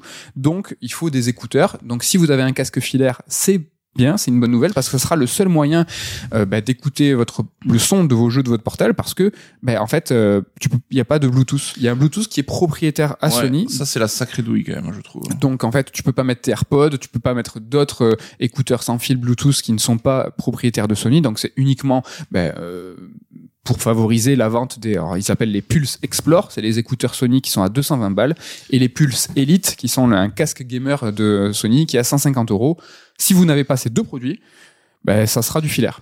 Ça vient saler l'addition, comme on Ça vient saler l'addition. Après, moi, perso, euh, j'ai un casque, euh, un gros casque euh, bien cool, filaire. Et sans casque, le son est correct, quand même. En... Sans casque, le son est correct, mais il Je est vois que t'as les enceintes. il est pas euh, très- sur les côtés. Il est pas très puissant. Ouais. Il est pas très puissant pour euh, ouais, en vrai euh, de base en plus faut faut un petit peu jouer au casque. Après il y a deux trois trucs hein, qui sont un petit peu pénibles. Tous les jeux qui sont PlayStation Plus Premium, c'est-à-dire qu'on ne peut pas télécharger parce qu'il y a une partie des jeux PlayStation Plus qui sont en streaming. Mm. Eh ben ceux que les jeux qui ne sont pas sur le système PS5 installé, tu ne peux pas y jouer. En fait, la Portal ne peut pas streamer le streaming. Ouais, ça c'est quand même euh, dingue et enfin t'as l'impression qu'ils ont mis une, un blocage volontaire, c'est que C'est y a rien ça. qui empêcherait la technologie de le faire, mais c'est juste ils ont voulu euh, brider le truc. C'est complètement con. On attend tous euh, une mise à jour. Après, est-ce que ça s'explique du fait que euh, les, syst- les systèmes, par exemple, comme euh, YouTube, euh, Disney+, tout ça, c'est du streaming du streaming. Mhm. Donc ta portal le fait pas tourner. Est-ce que ça a été pour faire un système fermé, ultra fermé? Je trouve ça nul, en fait. C'est juste dommage. Je pense qu'il y a une volonté de tester aussi le marché. Alors, je sais pas si tu, enfin, ce sera peut-être la volonté de Sony là-dessus. C'est, euh, comme on l'a dit, faire un premier pas dans cette direction-là, mais pas de faire la full expérience non plus, quoi. Ouais. Ou c'est un héritage d'une précédente présidence de Sony et ils ont fait qu'est-ce qu'on fait avec ça? Comme le VR, quoi. En mode, bon, vas-y, on sort ça vite fait. hein. Après, bon, toujours à l'usage, c'est une, euh, un accessoire, une machine qui fait 6-7 heures d'autonomie. Alors après, je vous avoue, j'ai pas toujours joué à des jeux PS5. Toi-même, tu sais. Euh, je vous en parle la semaine prochaine, à Tomb Raider, tout ça. Euh, après, euh, petite info, ça peut servir quand, il, quand la portale vous dit il y a plus de batterie, ça va couper. C'est-à-dire que vraiment. Ça va trancher. Non mais ce que genre, je il y a pas, t'as pas la petite euh, Si, moment de. ça- ça ils te disent Bélec, ils font eh oh, ça va couper. Et là, moi, euh, comme d'hab, tu vois, je me dis tranquille, tu sais, c'est le 1% de ton iPhone. Ouais. Et non, non, c'est que ça coupe, mais comme la portal n'est encore une fois qu'un portail, ils s'en foutent en fait. La portal elle se coupe, c'est pas grave. C'est-à-dire que t'as- en fait Oui. euh, Ta derrière partie continue en ta fait. partie quoi. continue et sur euh, sur l'écran quelque part il, y est. Donc ils se sont pas souciés du fait que ah mince t'as pas sauvegardé tout C'est ça. pas dramatique, ouais. C'est pas dramatique. Il faut juste euh, le savoir. Ben, comme euh, un petit peu, euh, on l'a dit tout à l'heure, la Portal, ça y est, revient en stock et elle a été très longtemps et depuis son day one en rupture. Après, est-ce que c'est un succès? Est-ce que ça ne l'est pas? C'est difficile dans le sens où on ne sait pas combien de machines ont été mises sur le marché. Ouais. Donc il y a un chiffre qui traîne sur euh, l'Espagne, donc euh, c'est un chiffre. Donc bah, je, je vous le dis pas parce que j'ai pas recoupé avec autre chose, donc on n'en sait rien. Après voilà, là elle revient en stock. Enfin, moi j'ai eu de la chance, je l'ai chopé il y a quelques semaines sur euh, sur Micromania parce qu'il y a eu ça pop des fois, un Ouais. petit peu des restocks comme ça. Donc en gros, pour finir, euh, pourquoi il faudrait acheter la Portal? Bah, Tout simplement, euh, bah, si vous avez ce, ce, luxe et cette envie de libérer l'écran le soir, si vous avez une famille et que euh, quelqu'un veut regarder un film ou jouer à une autre console, ce qui est tout à fait possible, ben vous, euh, ben vous n'êtes pas obligé de dire ah bon qu'est-ce que je vais jouer sur Switch? Si vous avez un gros jeu qui tâche euh, et qui sort bientôt à la fin du mois, et que vous avez absolument envie d'y jouer tous les soirs, ben tu sais que ben, tous les soirs potentiellement t'as de la PS5. Et j'avoue très personnellement, c'est un usage m'a servi de ouf et qui va me servir à l'avenir. Est-ce que ça a remplacé ton usage télé quand même ou c'est en complément Presque parce qu'en fait chez soi ben, tout le monde peut faire ce qu'il veut en fait. Et te dire ah ben ce soir alors tu peux aussi avoir une vie sociale et te dire ce soir on fait des popcorn et on regarde tous le même film. Non moi je joue. évidemment évidemment. Mais euh, c'est quand même un, un, putain de confort je suis désolé de le dire de dire ben ce soir moi euh, je joue à la PS5 et je sais que je vais pas devoir négocier. Tu peux dire ben non mais vas-y tranquille joue à ton autre console et tout. Moi je trouve ça ouais c'est la définition même du luxe hein, quelque chose qui n'est pas nécessaire mais que si tu peux te le permettre bah te facilite la vie quoi. Exactement et c'est le mot et c'est l'analogie euh, sur laquelle je voulais terminer c'est imaginez-vous acheter une voiture à un prix conséquent pas une voiture de luxe, hein, mais une, une, voiture qui vaut son prix, bah, quand tu mets le prix pour une voiture, bah, tu es plus enclin de dire, bah, allez, vas-y, je mets un billet de plus pour avoir quelques options. Et ces options, bah, tu vois, elles sont bien sûr accessoires et futiles, mais elles font plaisir. Euh, tu vas avoir euh, tes sièges chauffants, tes sièges en cuir, tes jambes de ouf. Alors tout ça, évidemment, est accessoire et ça porte bien son nom. Et là, c'est pareil. Si t'as acheté ta PS5 et que t'as un écran de ouf, t'as pu avoir les moyens de le faire. Si t'as envie d'avoir ce luxe en plus, évidemment, 220 euros, c'est cher, c'est mmh. beaucoup pour ce que c'est. Faut juste savoir que c'est une option. Oui, après de toute façon, c'est toujours ce qu'on dit hein, quand on parle de la question de la thune, c'est tellement relatif à chacun que t'as des gens qui vont trouver ça complètement aberrant. Et c'est vrai qu'à l'heure où euh, l'économie euh, est pas au top, c'est vraiment, on parle vraiment d'objets de luxe, quoi. Donc, euh, après, libre à chacun. Chacun de voir midi à ses portes. Donc voilà, pour une belle expression pour finir sur ces consoles écran déportées, et on va terminer, terminer et finir par bah, le meilleur, c'est ces consoles rétro gaming. Le meilleur. Il y en a plusieurs. Il y a voilà Lambernic RG503, les Arcade XP. Alors c'est pas celle-là. Non, non c'est pas celle-là. Il y a aussi, et ne l'oublions pas, les petites Game Watch.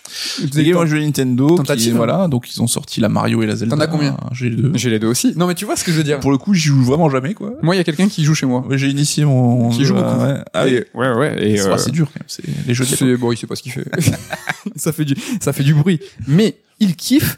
Et il y en a une autre console rétro gaming, c'est l'analogue Pocket, et c'est celle que tu vas nous présenter tout de suite, euh, chère Marise, et que tu montres en vidéo. Et pour ceux qui nous écoutent en podcast, c'est euh, on dirait une Game Boy. Hein. On dirait une Game Boy. Toute de blanc vêtue, n'est-ce pas? Et Très récemment, elle est euh, revenue en stock aussi avec moult couleurs. Et ouais, alors c'est déjà en rupture les couleurs. Hein. Ah. Donc ils ont fait une version aussi transparente. Là, il y a que la blanche et la noire qui sont dispo à la commande.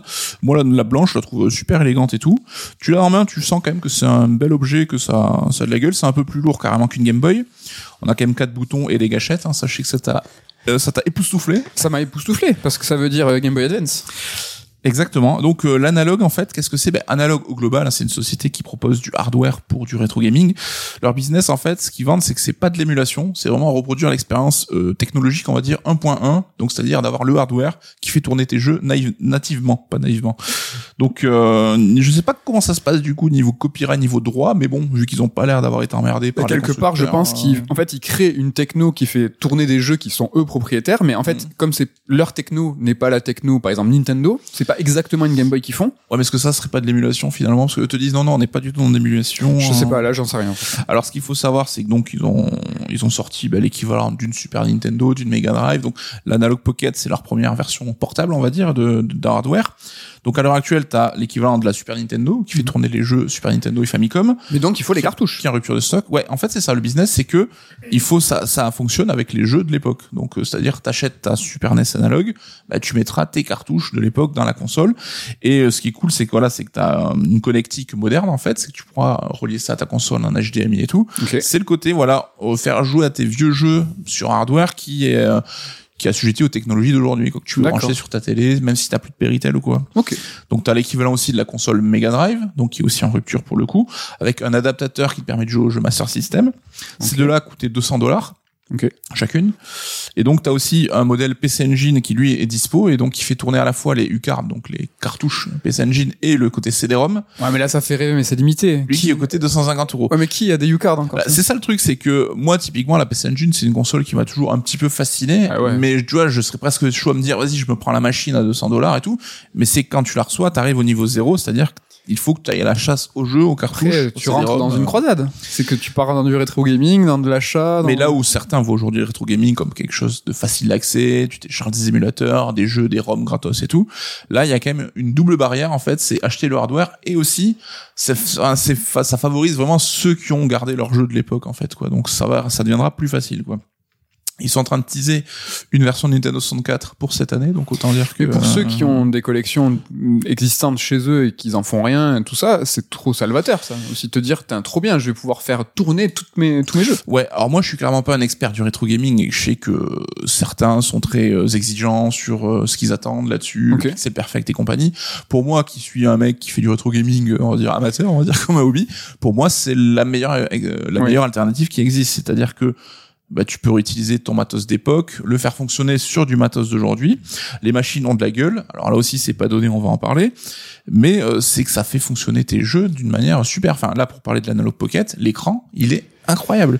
C'est Ouais. le point fort de la machine, c'est que l'écran, il est incroyable. C'est un petit peu différent de ce que tu disais tout à l'heure avec la Super NES et la Mega, la Mega Drive de, de chez eux, de l'analogue, là.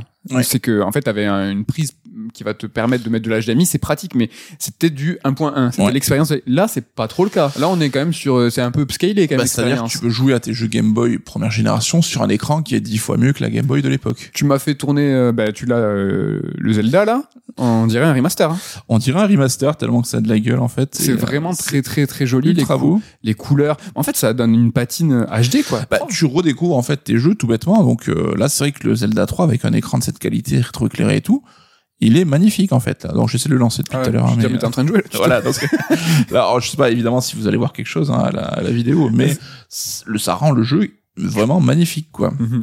Donc vraiment, enfin pour moi, c'est la meilleure expérience pour profiter du rétro gaming. Donc là-dessus, sur la version Analog Pocket en tant que telle, vous avez un port cartouche qui permet de faire de foutre des cartouches Game Boy, Game Boy Color et Game Boy Advance. Ouais. Donc là-dessus, euh, zéro contrainte, vous l'avez juste à foutre vos cartouches. Ils vendent aussi des adaptateurs. Ok. Donc pour, euh, je crois qu'ils sont 30, 30 balles pièce. Donc si tu peux mettre des jeux Game Gear, des jeux euh, UCAR de PC Engine, Oh. des jeux Lynx et le dernier, je ne sais plus ce que c'est, c'est Neo Geo Pocket Color. D'accord, Et ok. je crois que donc tu, pour 100 boules en fait, tu peux acheter l'ensemble des adaptateurs. Et donc ça te fait une machine là qui t'ouvre l'accès à 5 ou 6 consoles différentes. Ok. C'est quand même pas dégueulasse. Donc tu peux avoir bien. en gros quasiment l'ensemble de ta ludothèque console portable sur une seule machine. Quoi. Donc c'est vraiment cool.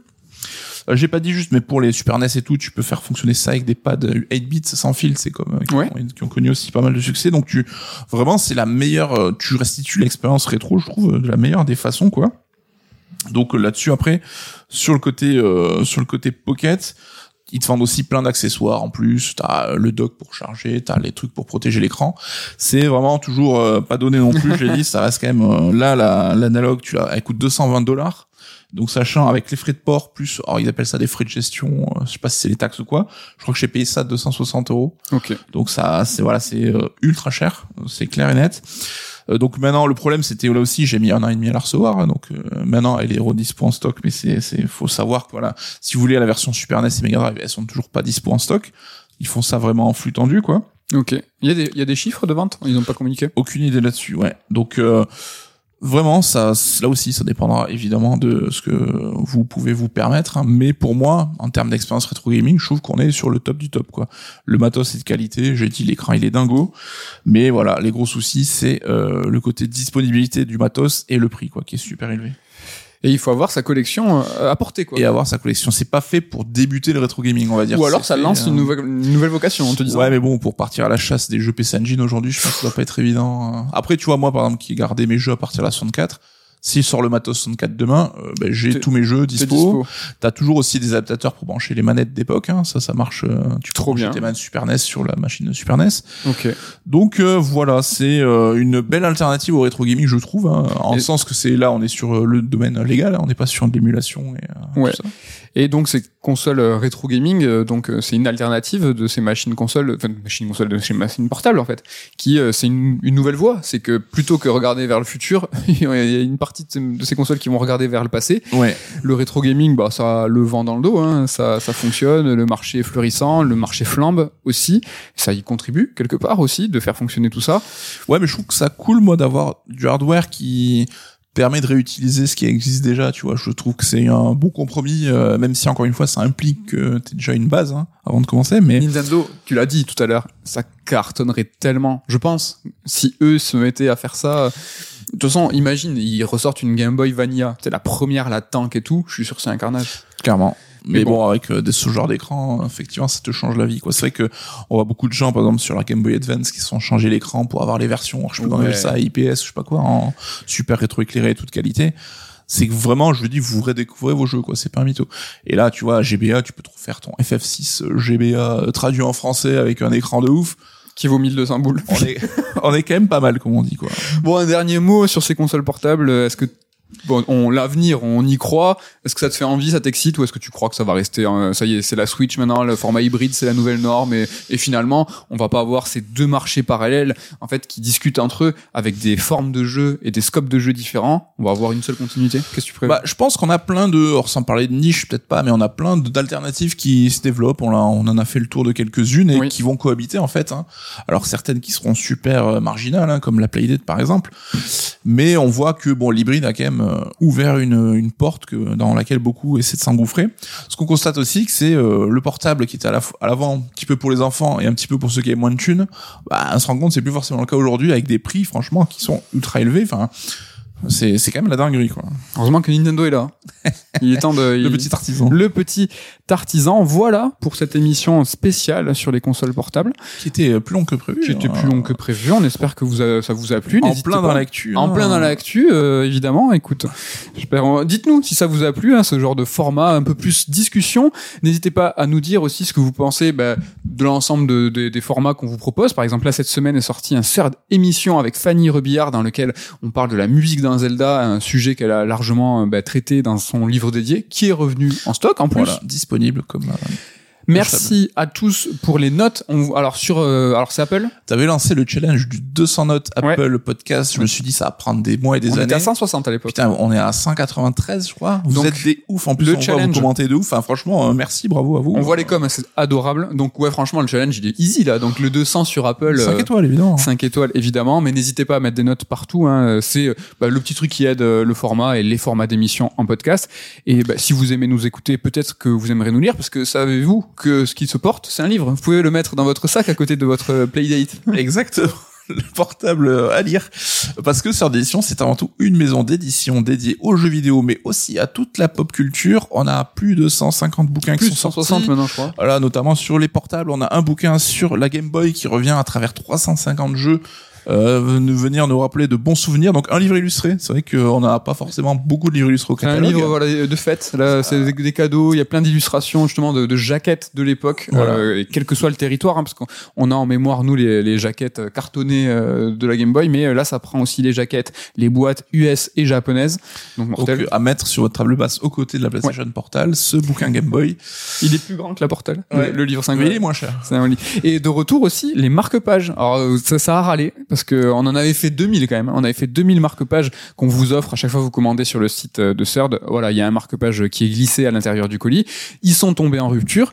Et voilà, euh, on a on a l'impression que ça vous a refait- plu. Ouais, on en a refait presque instant. hein. Ouais, on en a refait euh, tout de suite. Ils sont un peu différents. Alors le design est le même, mais il y a un petit truc qui change. hein. Il faut les toucher euh, les euh, pour pour voir la diff. Voilà, ils sont derrière nous, ils sont là-bas. Donc pour tous ceux qui commandent sur le site, ben, euh, ben, vous faites augmenter votre compteur premium pour avoir à terme un livre gratuit de la, de la collection Ludothèque ou Médiathèque, mais vous avez votre petit marque-page gratuit. Ouais, sachant qu'on va en plus de sortir un bouquin sur la musique d'un Final Fantasy. Ouais. Donc, euh, bah écoutez, c'est l'idéal. Faites-vous plaisir, j'ai envie de dire.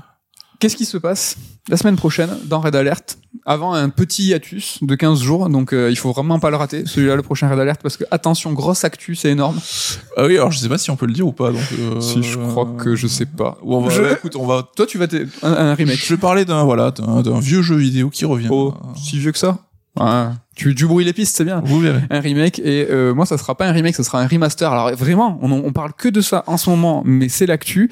Et bien il sera question de Tomb Raider, donc la, la trilogie initiale euh, Tomb Raider 1, 2 et 3 euh, qui sont revenus voilà son format remasterisé. Euh, J'ai pu euh, voilà m'y essayer très très largement et euh, je vous en parle la semaine Ça prochaine. va être intéressant. Je pense qu'il y a plein de trucs à dire.